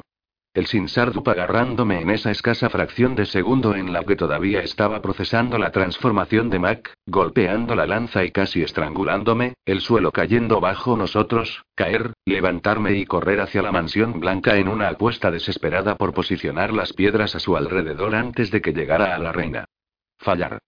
La reina pasando la magia verdadera de su raza a Maki empujándola de regreso a través del espejo, así podríamos contenerla mientras estuviera inmovilizada. La dolorosa mezcla de triunfo y dolor al ver cómo volvía a la vida el muro negro azulado, encarcelando a mi amiga en una prisión donde no tenía idea de qué infierno podría sufrir. Apenas nos habíamos vuelto a encontrar. Me desplomé sobre un banco, giré el rostro hacia los débiles rayos de sol que penetraron en una densa cubierta de nubes y solo respiré. Sonreí débilmente, recordando el momento en que Mac había salido de la prisión, dejando atrás al Sin Sardup. Luego fruncí el ceño, pensando en San Ryodan. Entonces tomé un tiempo para mí misma, vacié mi mente de todo, me centré en mi respiración, me puse de pie y realicé una cata para recargar mi energía. Abandonándome al movimiento fluido, me convertí en nada más que un cuerpo joven y fuerte capaz de alimentar una mente joven y fuerte. Para cuando me permití recordar las 24 horas pasadas nuevamente, me sentí tan liviana como pez en el agua. Estaba tranquila, energizada y lista para el día. Mis pies me habían llevado al lugar en el que necesitaba estar. Por lo general lo hacían. Algunos podrían decir que no lo hicieron la noche en que había huido de Mac y saltado al salón de todos los días, pero no veía las cosas de esa manera, como si hubiera un giro correcto y equivocado en la vida. Estaba lo que había hecho. Y lo que iba a hacer. Ahora mismo era el momento de añadir mi capacidad intelectual a la energía mental que se aprovechaba en el Trinity College, y amplificar unos cientos de miles de kilowatts. Encontré a Dancer solo en un largo y estrecho laboratorio en el edificio de física, bajo un banco de ventanas que atravesaban rayos intermitentes de luz solar. Estaba mirando en un microscopio, ajeno a mi presencia, así que me detuve en la puerta, observándolo. Solía observarlo mucho cuando éramos jóvenes, esperar hasta que estuviera absorto en un videojuego o una película y mirarlo descaradamente. Había pensado que tenía los ojos más hermosos que había visto jamás. Había admirado su cabello, la forma en que se extendía como un gato absorbiendo el sol, así como sonreía a menudo ante un pensamiento interior, a veces se reía a carcajadas. Su cabello era una masa de ondas oscuras y desordenadas que me decían que había estado pensando demasiado, pasando sus manos a través de este incesantemente. Llevaba unos ajustados jeans descoloridos, botas de senderismo negras y una camiseta negra con las palabras. Soy como Pi realmente largo y voy a serlo para siempre. Había dos lápices colocados detrás de su oreja izquierda. No podía ver su derecha, pero estaba dispuesta a apostar que también tenía un par detrás de esa. Estaba de pie, mirando en el microscopio, y cuando levantó la mano para ajustarlo, los músculos de su hombro se contrajeron y estiraron de nuevo. Entrecerré los ojos, notando lo bien definido que estaba su brazo y que su piel estaba ligeramente bronceada de quedarse en el sol en los raros días que brillaba. ¿Cuándo desarrolló esos bíceps? ¿Cómo me perdí lo gruesos que eran los antebrazos de mi GX fornido amigo? ¿Cuándo se curtieron sus hombros y cómo me había perdido la ondulación de su espalda? Mi mirada cayó en una investigación objetiva para determinar si el resto de él estaba igual.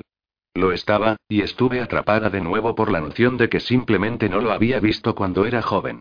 Lo había encontrado atractivo de una manera de chico genial.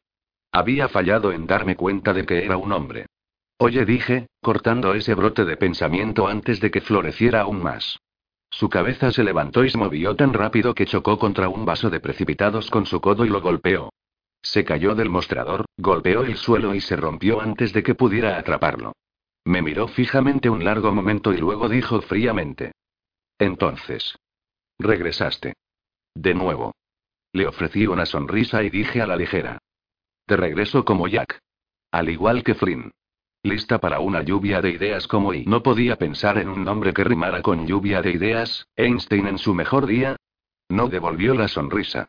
Parecía cansado y había círculos oscuros debajo de sus ojos. Agarrando una escoba que estaba cerca, agarró un recogedor y comenzó a barrer el cristal roto. Sin apartar la mirada del suelo, dijo.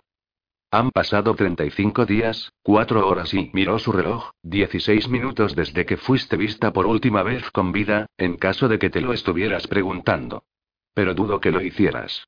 El tiempo no significa lo mismo para ti que para algunos de nosotros. Eso es lo mucho que te has ido esta vez, lo más cerca que he podido calcular. Fuiste vista por última vez saliendo de Chesters la noche del 8 de agosto. Si la forma en que estaba golpeando el suelo en ese momento con su escoba era una indicación para medir su estado de ánimo, estaba seriamente enojado conmigo. Pensé en las últimas 24 horas. Había tenido un trabajo por hacer. Lo había hecho. Lo siento, dije simplemente. Y lo decía en serio. Ese día, tantos años atrás, cuando se había enfadado conmigo por haber desaparecido en los espejos plateados con Christian, también me había enfadado. Pero había aprendido algunas cosas desde entonces. Por ejemplo, es un puro infierno cuando te preocupas por alguien y de repente se han ido y no sabes si alguna vez los verás de nuevo. Entré a la habitación y esperé a que dejara de golpear el piso con un utensilio de limpieza. Se mantuvo con su barrido enojado durante un rato sin decirle una palabra y finalmente se detuvo y me miró. Su mirada era reservada, distante. Lo decía en serio, dije suavemente. Lo siento. El tiempo realmente no se movía de la misma manera para mí. Era crítico volver a la mansión blanca. Para mí, solo fueron 24 horas. ¿Cuánto tiempo antes de entrar en los espejos plateados sabías que tenías que irte? Estaba preguntando si había tenido el tiempo suficiente para que pudiera haberle dejado una nota o haberle enviado un mensaje de alguna manera. Tanto como me llevo congelar el cuadro directamente desde Chesters a la mansión blanca. Por crítico quiero decir en un punto inmediato de la crisis. Apoyó la escoba contra el mostrador y me miró a los ojos, buscando profundamente. No tenía idea de lo que estaba buscando o lo que decidió que encontró, pero finalmente relajó sus hombros y dijo suavemente. Bueno, entonces. Malditamente agradecido de que estés de regreso, Mega. Malditamente agradecida de estar de regreso, Dancer. Y solo así la tensión abandonó la habitación. Me encantaba eso de él. Ni siquiera necesitaba saber lo que había hecho. Solo los parámetros en sí mismos que afectaban el respeto y la consideración que él sentía eran su requisito si quería ser su amiga. Odiaba que hubiera estado preocupado por mí otra vez. Odiaba los círculos oscuros bajo sus ojos, así que extendí la bandera blanca, algo que nunca había hecho en el pasado. Me hizo sentir incómoda, pero me habría hecho sentir más incómoda no hacerlo. Si es posible, prometo que te diré si debo volver a entrar en los espejos plateados. Inhaló bruscamente, sin dejar de notar que lo que había dicho le otorgaba un grado de responsabilidad que nunca había concedido antes. Lo decía en serio. La próxima vez que tuviera que ir a alguna parte, me gustaría encontrar una manera de dejarle una nota. Su sonrisa fue instantánea y cegadora. Entonces estaba hablando a un kilómetro por minuto, me puso al día con todo el trabajo que habían estado haciendo, describiendo las teorías preferidas, con los ojos brillantes. Dancer estaba convencido de que los agujeros negros suspendidos ligeramente por encima de la Tierra no eran remotamente los mismos que los del espacio exterior. Pienso que los que están ahí, señaló con la cabeza hacia el techo, son fenómenos naturales. Tienen el derecho de ser y estar donde están. La teoría es que los agujeros negros primordiales nacieron en los albores del tiempo, siempre han existido y por alguna razón son necesarios. Me gusta pensar en ellos como los recolectores de basura del universo, recogiendo restos viejos y difuntos, abriendo el camino para que nazcan nuevas cosas. Los agujeros con los que estamos tratando no se comportan de acuerdo a la teoría moderna del agujero negro. Aunque es posible que la teoría moderna del agujero negro esté equivocada, quiero decir, maldito infierno, creíamos que las leyes de Newton eran ciertas hasta que Einstein lo explicara todo a través de su oído, el olor que obtengo de nuestros agujeros negros es que son un anatema para el universo. No pertenecen, nunca deberían haber existido y son un completo desafío al orden natural de las cosas. Huelen. Nunca noté un olor y tengo un superolfato. Agachó la cabeza, pareciendo ligeramente avergonzado. Dicen que un gran físico se distingue por su capacidad de olfatear la diferencia entre una teoría superior y otra que no vale la pena perseguir. Sonreí. Bueno, entonces, definitivamente tienes un superolfato, también. Sonrió. Sospecho que estas entidades son literalmente esferas de descrear en y bueno, odio decir un sentido mágico porque tiendo a inclinarme hacia todo lo que es explicable por la ciencia, pero también creo en Dios y los Fai son reales y tal vez mágicos es solo una palabra para aquellas cosas que todavía no podemos explicar o entender. ¿Qué nos dice esto acerca de cómo deshacerse de ellos? Que la canción de la creación es probablemente lo único que tiene una oportunidad. Se quedó en silencio por un momento y sus ojos se tornaron en esa mirada soñadora y lejana que me decía que estaba reflexionando felizmente sobre un concepto altamente abstracto. Una melodía de la creación y piensa en ello, Mega. exclamó. Esa matemática y frecuencia podrían ser capaces, en algún nivel que no entendemos, de crear cosas nuevas, reparar las dañadas. Negó con la cabeza. Hay algo en el concepto que me suena. Tiene sentido a un nivel instintivo, pero está malditamente mucho más allá de mi capacidad de interpretar y explicar que me siento como un niño mirando el cielo nocturno, preguntándome qué es la Vía Láctea. A pesar de todo, la tela de nuestro mundo se está desentrañando y tiene que ser cosida de nuevo, juntada de alguna manera, y creo que la canción que los Fai solían conocer es lo único que va a funcionar. Un Unseelie creó los agujeros. Parece quid pro quo que Unseelie deba repararlos. Tal vez, si tuviéramos unos cuantos siglos para trabajar en la canción, llegaríamos a algún sitio, pero no creo que tengamos un décimo de ese tiempo. Meses le dije con gravedad. Tal vez menos. Sus ojos se abrieron. ¿Lo sabes con seguridad? Asentí. Hundió las manos en su cabello, jalándolo hacia atrás. Mega, estamos en un callejón sin salida con la canción. Necesitamos algún tipo de pista, un fragmento de la melodía, entonces por lo menos entendería a lo que estoy apuntando y tener la oportunidad de averiguar qué maldito infierno es. Presioné una mano en mi frente. Hacía calor. No podía recordar la última vez que había comido y estaba abruptamente consciente de que estaba peligrosamente hambrienta. ¿Tienes algo alto en calorías para comer por aquí? Siempre. Me condujo a una pequeña habitación en la parte trasera del laboratorio donde había una nevera llena de comida. Había cajas y cajas de barras de proteínas refrigeradas. Mantequilla de maní. Incluso carne seca y leche. ¿Dónde conseguiste todo esto? Me estiré por el frasco de leche, cubierto con una capa amarilla de nata, haciéndome agua a la boca. Ryodan dijo y puso los ojos en blanco. Malditamente asume el control del mundo y de repente todo el mundo tiene comida. Lo que significa que la tuvo todo el tiempo y simplemente no estaba compartiendo. También consiguió esto. Con su pie empujó una caja hacia mí, llena de productos enlatados. Sirope de chocolate. Quité la tapa de la leche, coloqué el chocolate dentro, volví a tapar la botella de vidrio y sacudí la leche lo suficiente como para mezclarlo. Lo bebí durante varios segundos, deteniéndome con una punzada de vergüenza cuando quedaban unos cuantos centímetros para preguntarle apresuradamente. ¿Querías algo de esto? Cuando sacudió la cabeza, sonriendo débilmente, lo terminé y lo seguí con dos barras de proteína. Eso estaba mejor. Ya podía sentirme revitalizada. Tenemos a la reina, le dije. ¿Qué? explotó. ¿Y ahora me lo estás diciendo? ¿Dónde está? ¿Cómo la hiciste volver aquí? Lo actualicé con lo que había pasado el día anterior, mi tiempo, omitiendo las partes sobre mi colapso y Shazam y matar a Aryodan y Mac llamándome zorra. Estuvo caminando, pasando sus manos por su cabello repetidas veces para cuando terminé. Necesito hablar con Mac. Ahora. Como en este instante. Si Mac tuviera alguna información sobre la canción, ya estaría aquí, compartiéndola. Creo que va a tomar un tiempo para que pueda descifrar lo que le transfirió la reina y averiguar cómo usarlo. Tiempo es lo único que no tenemos, dijo sombríamente. Cuando me fui, después de haber prometido regresar esa noche más tarde para que pudiera demostrar su última invención y tal vez podríamos sacarla para una prueba de conducción, había dicho con los ojos brillantes, me dirigí al pasillo y estaba a punto de acceder a la estela cuando vi a me apresurándose por el corredor hacia mí. En el momento en que me vio, sus ojos se llenaron de glacial hostilidad. Pensé en patearla y volar por encima de ella con un codo sobresaliendo casualmente, pero eso era algo que Danny habría hecho, así que caminé en modo lento. Nos acercamos con igual frialdad. No pude evitar preguntarme si era su novia ahora. Seguramente actuaba como si lo fuera. O su guardián. Nos separaban unos pocos metros. Tut hijo con un helado desdén. Kaoi me le dije inexpresivamente. ¿Por qué siquiera te molestaste en volver? No te necesitamos. Y seguro que no te quiero aquí.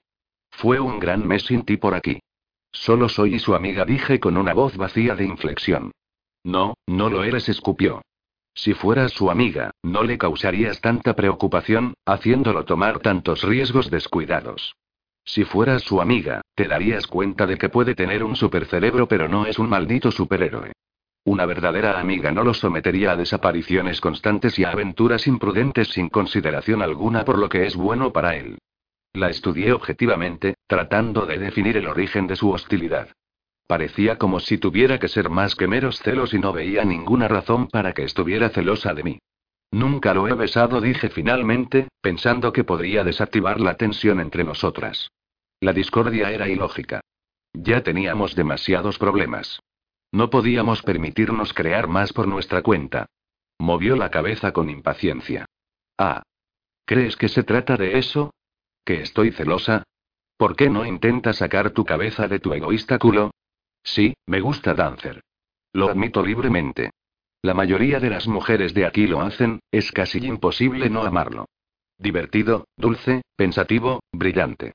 Pero esto es sobre su bienestar y no sobre el mío. Eso es lo que es el amor, cómo se comporta, pero obviamente no sabes nada al respecto. La única persona que amas es a ti misma. ¿Hiciste planes para salir corriendo y disfrutar de otra de tus pequeñas aventuras con él esta noche? Susurrarle sobre las velocidades que se supone nunca deberían existir mientras te diviertes y juegan a ser superhéroes juntos. Supongo que la mirada en mi rostro parecía vacía porque ella entrecerró los ojos y siseó. Si no puedes ser lo suficientemente menos egoísta como para proteger la salud del hombre que tiene la oportunidad de averiguar cómo salvar nuestro mundo, entonces necesitas permanecer lejos de él. Muy lejos de él. Como piérdete una y otra vez y nunca malditamente vuelvas otra vez. Me empujó y salió disparada por el pasillo. Me giré, me acerqué a ella. Había dicho algo que no entendía y no me gustaba y había enviado un escalofrío por mi columna vertebral. ¿Qué quieres decir con proteger su salud? Gruñía a su espalda. ¿De qué estás hablando? Dancer es joven y fuerte. Trabaja y se ve increíble. Está perfectamente sano. Ella giró, con los ojos brillando. Sí, pasa horas ejercitándose todos los días mientras reflexiona sobre sus teorías y no debería hacerlo. No es bueno para él. ¿Sabes por qué lo hace? Para mantenerse al día contigo. Para que lo veas como un hombre. No puede hacer cardio por lo que hace isométricos, añade músculo contra músculo para construir fuerza sin sobrecargarse. Planchas, flexiones, ejercicios de resistencia y cosas por el estilo. Está obsesionado con parecerse a esos hombres con los que pasas el tiempo. Dios. Desearía que dejara de quererte. Mi estómago se había convertido en una licuadora a gran velocidad y amenazaba con expulsar la leche que había bebido de mi boca. ¿Por qué no puede hacer cardio? ¿Por qué no funciona bien para él? Me miró un largo momento, luego un poco de la furia se relajó de su rostro y sus ojos se ensancharon débilmente. Dio unos pasos hacia mí y me preguntó. Por el amor de María, ni siquiera lo sabes, ¿verdad? Todos lo sabemos, menos tú. Aparentemente no. Presionando una mano en mi estómago, meneé la cabeza. ¿Nunca te lo contó? Dijo incrédulamente. Repetir la misma maldita pregunta de una manera ligeramente diferente sigue siendo la misma maldita pregunta si sé. ¿Qué maldito infierno estaba mal con Dancer? ¿Qué sabía todo el mundo que yo no sabía? Jodidamente parece que tengo alguna idea de lo que estás hablando. Prácticamente grité. Su rostro cambió como si me estuviera viendo por primera vez. Bien, entonces murmuró, al menos no tengo que seguir odiándote. Odio odiar a la gente. Es bueno saberlo. Entonces, ¿qué demonios es lo que no sé acerca de Dancer? Dije con los dientes apretados. Sonrió, pero era una sonrisa terrible y triste. Danny, Jada, como sea que te estás llamando en estos días, nuestro muchacho está enfermo del corazón. Nació así. Pensé que lo sabías. 35. Mark. Estaban muy secos, retrocedí un paso y estudié mi reflejo en té por no usar maquillaje, un té bálsamo en mis labios porque el espejo del baño. Incluso con las luces apagadas podía decir que mis ojos estaban rojos y era obvio que había estado llorando, pero podía culpar de ello a un sinnúmero de cosas y que me creyeran. Me había enroscado en el piso de la ducha, sollozando por largo rato, preguntándome si todas las imágenes que el Sinsardup había forzado en mí eran verdad. Había hecho todas y cada una de esas cosas terribles. Matado a tantos, con tal escalofriante brutalidad y barbarismo. Había yacido en las baldosas del piso, reviviendo cada detalle que el libro me había mostrado. Adueñándome de cada pedazo de ello. La muerte de Jo había sido verdad. Eso me decía que muy probablemente todo lo era. Había hecho cosas imperdonables que nunca podría deshacer. Mi decisión de tomar un hechizo del Sinsardu para salvar la vida de Dani había costado la vida de tantos otros y no había manera de que pudiera hacer que mi saldo de cuentas se balanceara. No solo había costado las vidas, hay que ser perfectamente precisos y mis manos, mi cuerpo, los habían matado. Me revolqué en lástima y pesar. Me estremecí, lloré y grité. Luego me obligué a detenerme, junté el salvaje asesinato de Joe y los otros crímenes imperdonables que había cometido, los puse en una caja y cerré la tapa. Despreciaba usar una de las tácticas del Sinsardu, pero era efectiva y odiarme a mí misma por mis pecados tendría que esperar.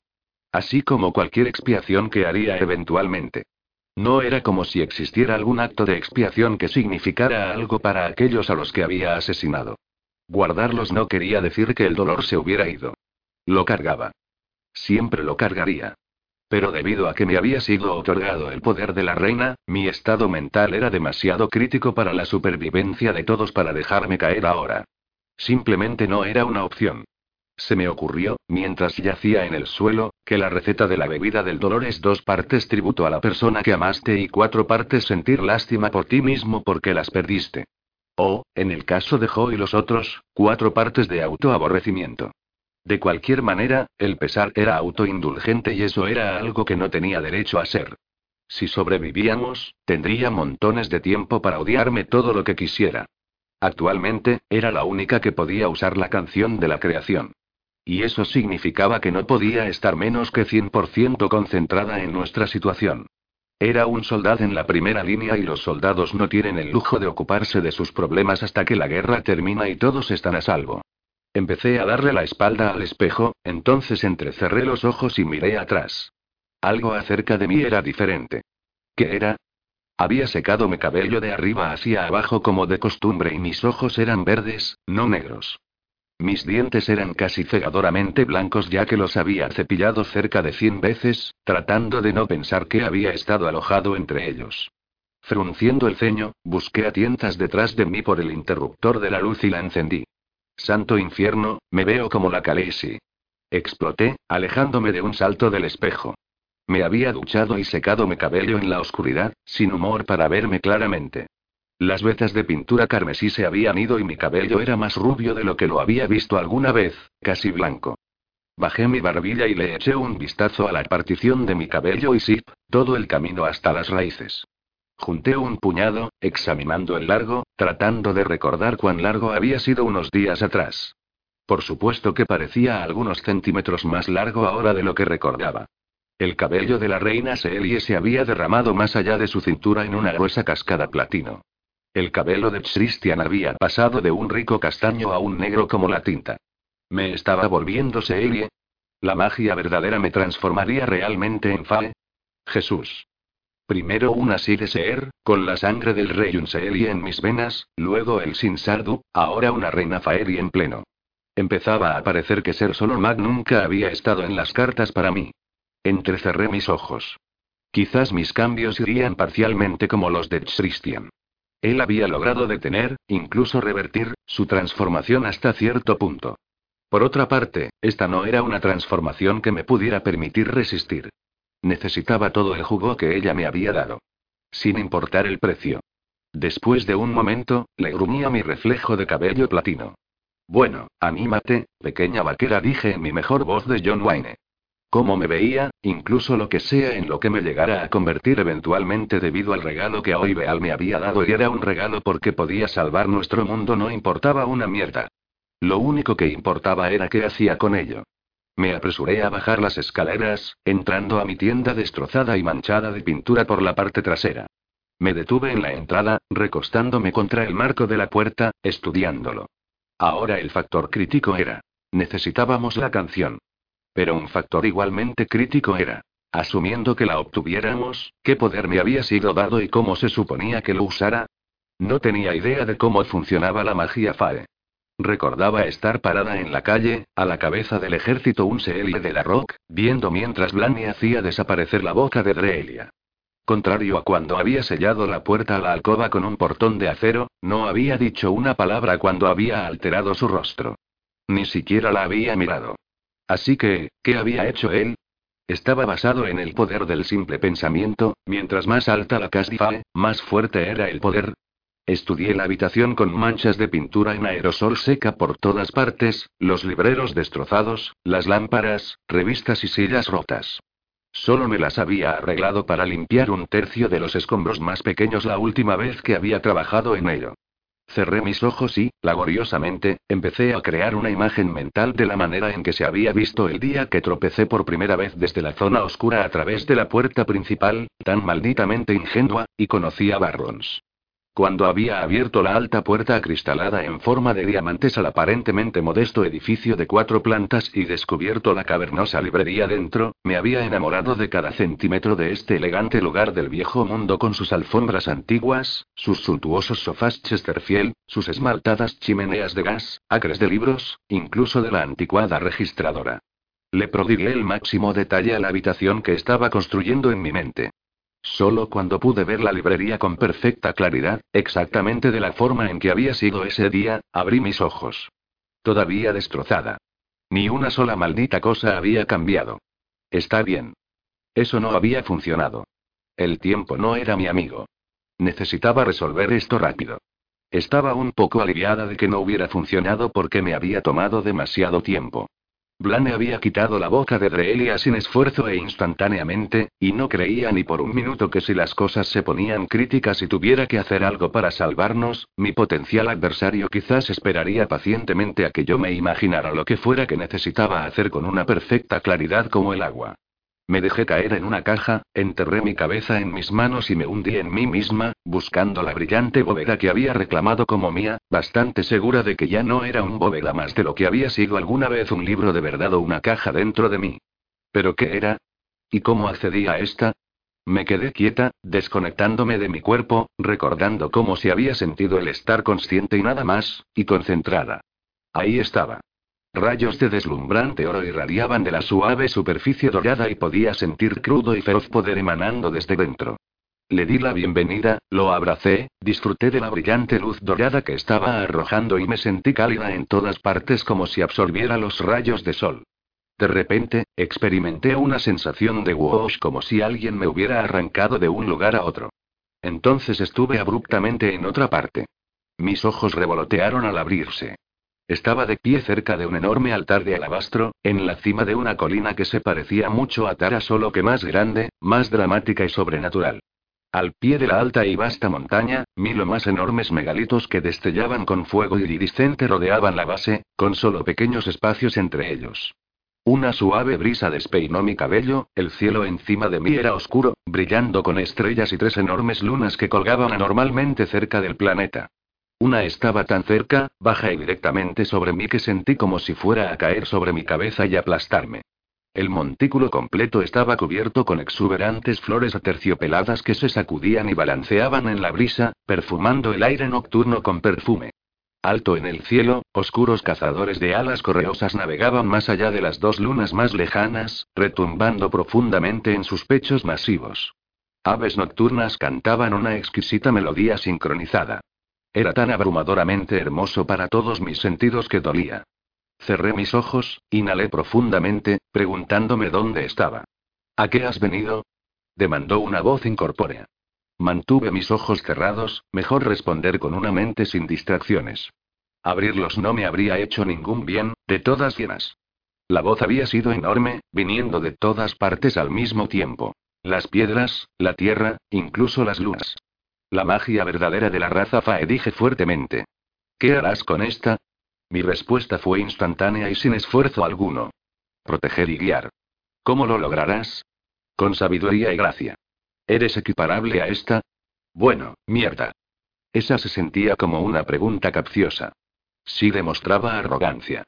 No demostraba debilidad.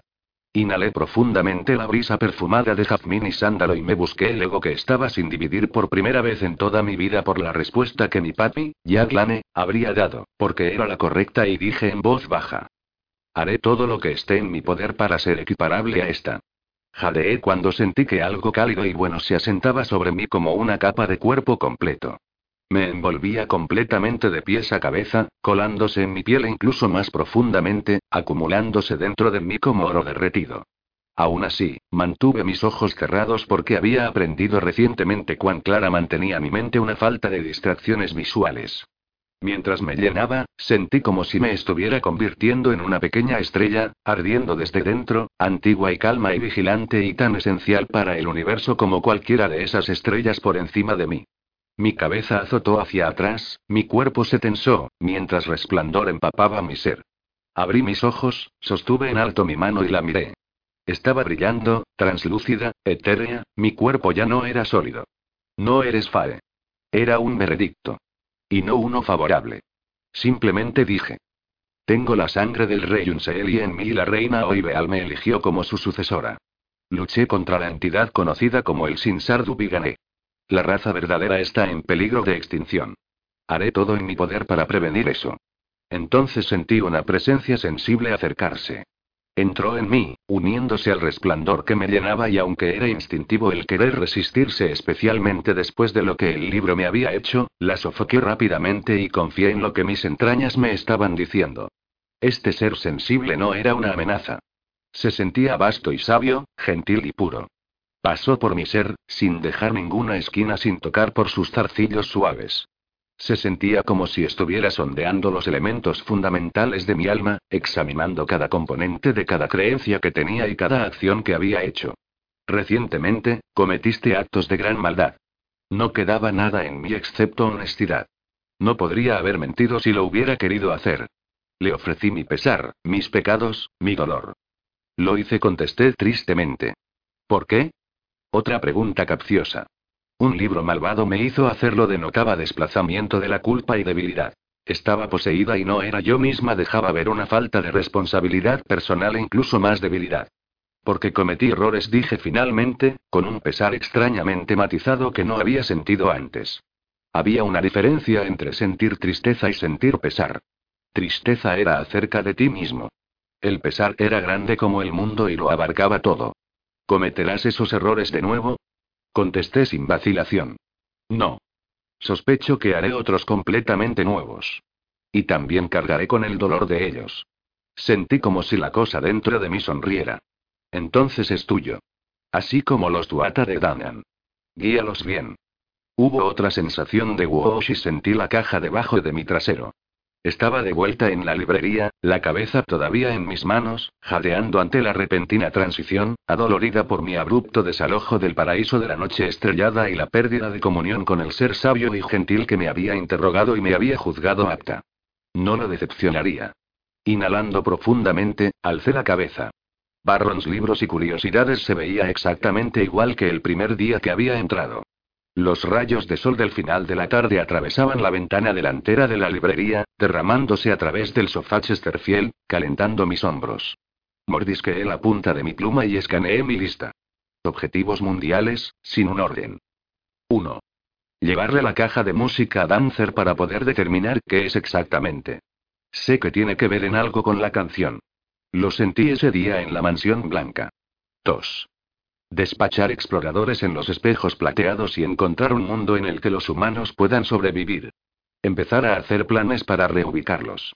Tendrán que estar completamente asentados en el planeta, no en los espejos plateados, porque no sé qué le pasará a los espejos plateados si nuestro planeta muere. 3. Encontrar a Cruce y hacerlo mi aliado. Persuadirlo de enseñarme cómo usar la magia que tengo. Averiguar lo que sabe. Él no solamente tiene parte del Sinsarduk que supuestamente contiene información acerca de la canción, o esa era solo una de las muchas mentiras que me había contado como Blane, sino que también trabajó junto al rey Unseelie por eones mientras trataba de recrear la melodía perdida. Cruce tiene más conocimiento de historia antigua que nadie. 4. Averiguar qué está pasando con los Fae. Seelie y Unseelie. Descifrar cómo organizarlos y unir a humanos y Fae juntos hacia el objetivo de encontrar la canción. Mastiqué mi bolígrafo y pensé, sí, eso iba a ser un desafío. Como si ellos fueran a aceptarme a mí una humana como su líder y reina. Sabía cómo eran los Fae. Respondían a amenazas y demostraciones de poder, y hasta ahora lo único que había averiguado cómo hacer era limpiar mi librería. Había pasado las últimas horas sentada en el sofá frente al ligeramente silbante fuego a gas, haciendo la cosa más cercana a meditar que había hecho alguna vez, tratando de descifrar qué estaba dentro de mí ahora. Todo había parecido tan claro, tan puro, el poder tan tangible y entendible cuando estaba parada en la colina debajo de las tres lunas. Pero yo había sido translúcida y etérea entonces, y ya no lo era. Era sólida y humana de nuevo y aunque podía sentir poder ondulándose debajo de mi piel, no sabía cómo acceder a este y dirigirlo. Supuse que así era como se sentía, sin ningún hermano príncipe para ayudarlo a entender que era él. Garabateé otro. 5. Ir a la abadía y reconstruirla de la misma manera que lo hice con la librería, restaurar la casa de las Sears para que recolecten todo el conocimiento que tienen y empiecen a buscarlo.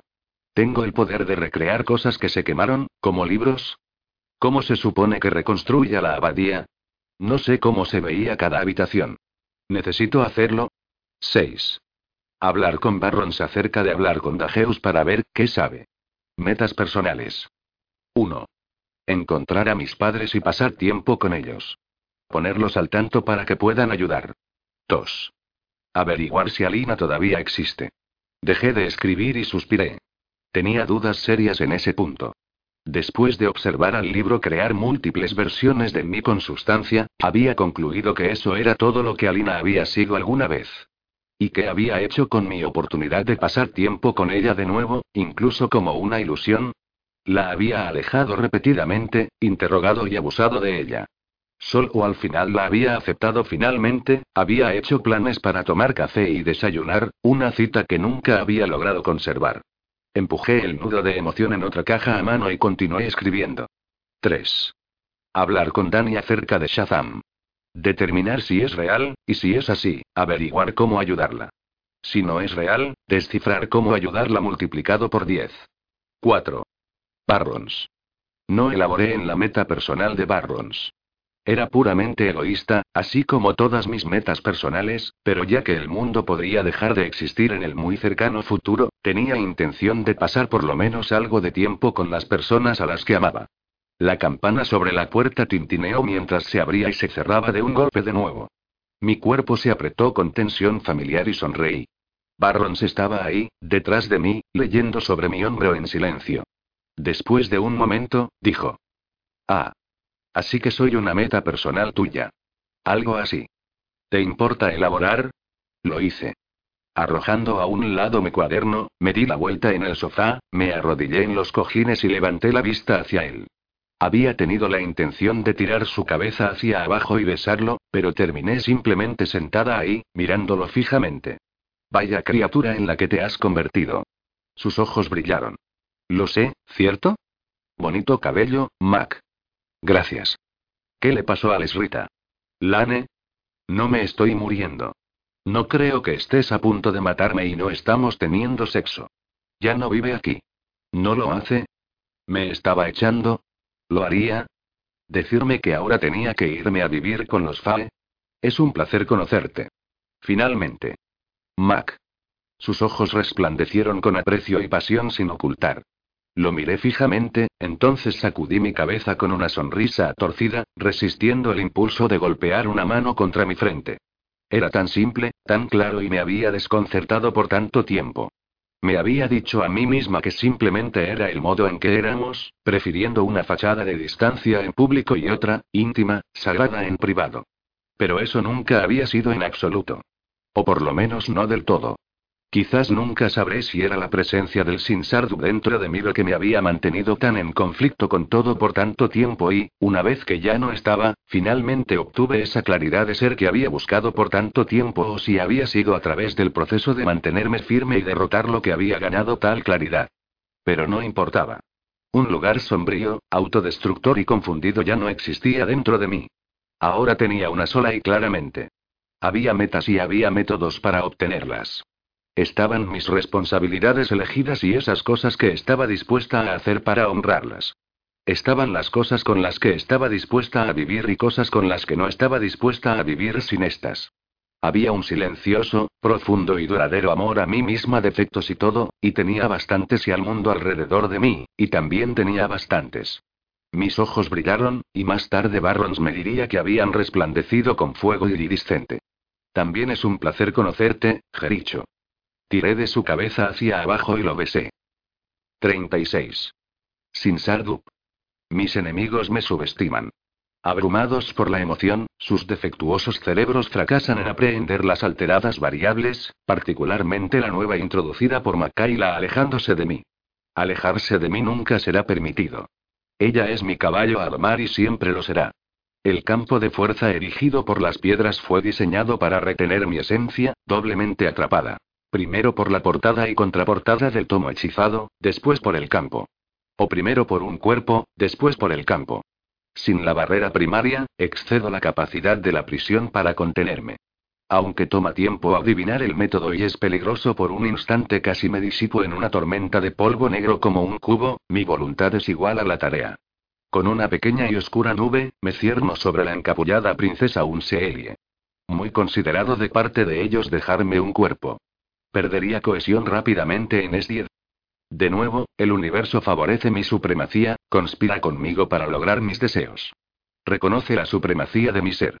Las runas con que cubría la oscura piel Fae desaparecen ante mi orden y la princesa se agita. Cuando se da la vuelta, con su boca ligeramente entreabierta, me dirijo a la apertura y me introduzco. Se pone rígida, gritando, mientras se resiste. Pero es diminuta y soy grande.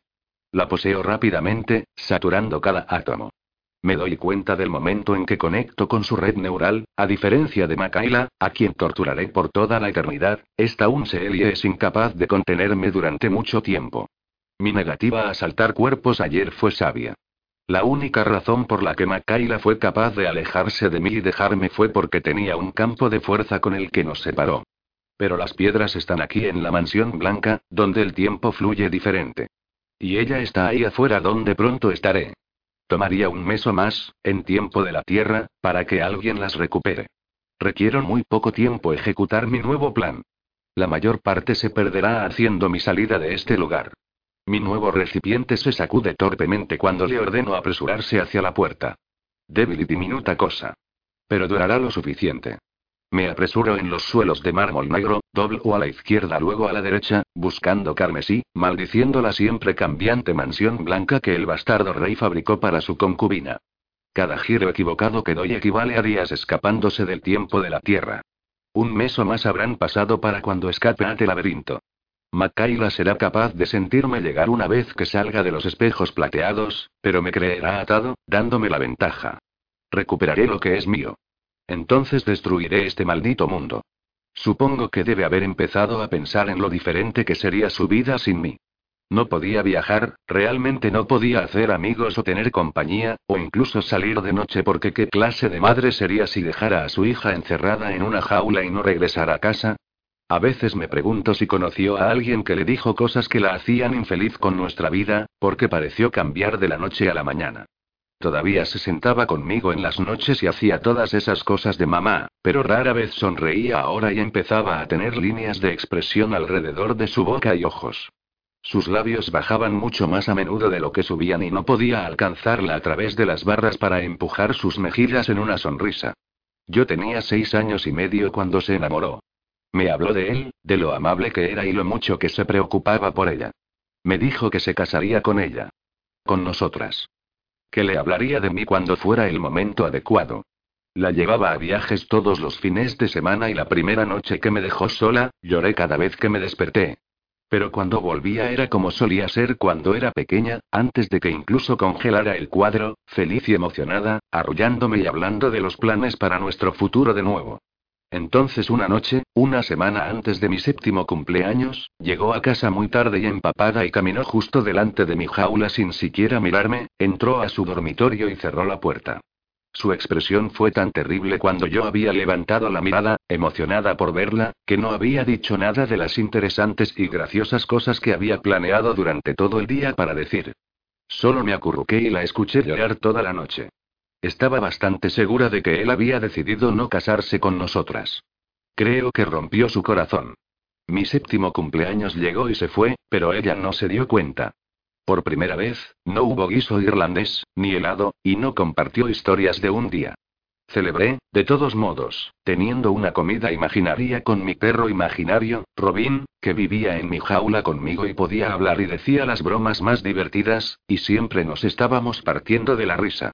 Un día íbamos a ser mayores e ir afuera y nos acercaríamos a todas las partes de la ciudad a las que queríamos ir y solucionaríamos los problemas de otras personas por ellos, porque lo más bonito que podías hacer por alguien era darte cuenta que existían y solucionar sus problemas, y a veces incluso solo pasar tiempo con ellos.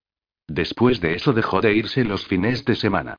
Por un tiempo no tuvimos mucha comida y ya no usaba el uniforme de trabajo que solía usar.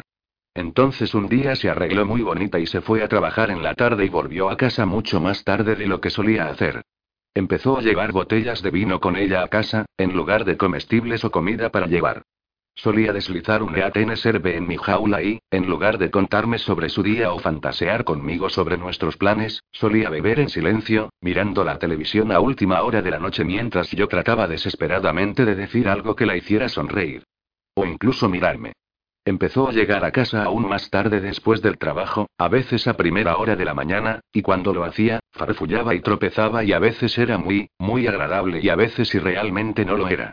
A veces estaba casi amaneciendo, pellizcándome y haciendo todo tipo de juegos en mi cabeza para permanecer despierta.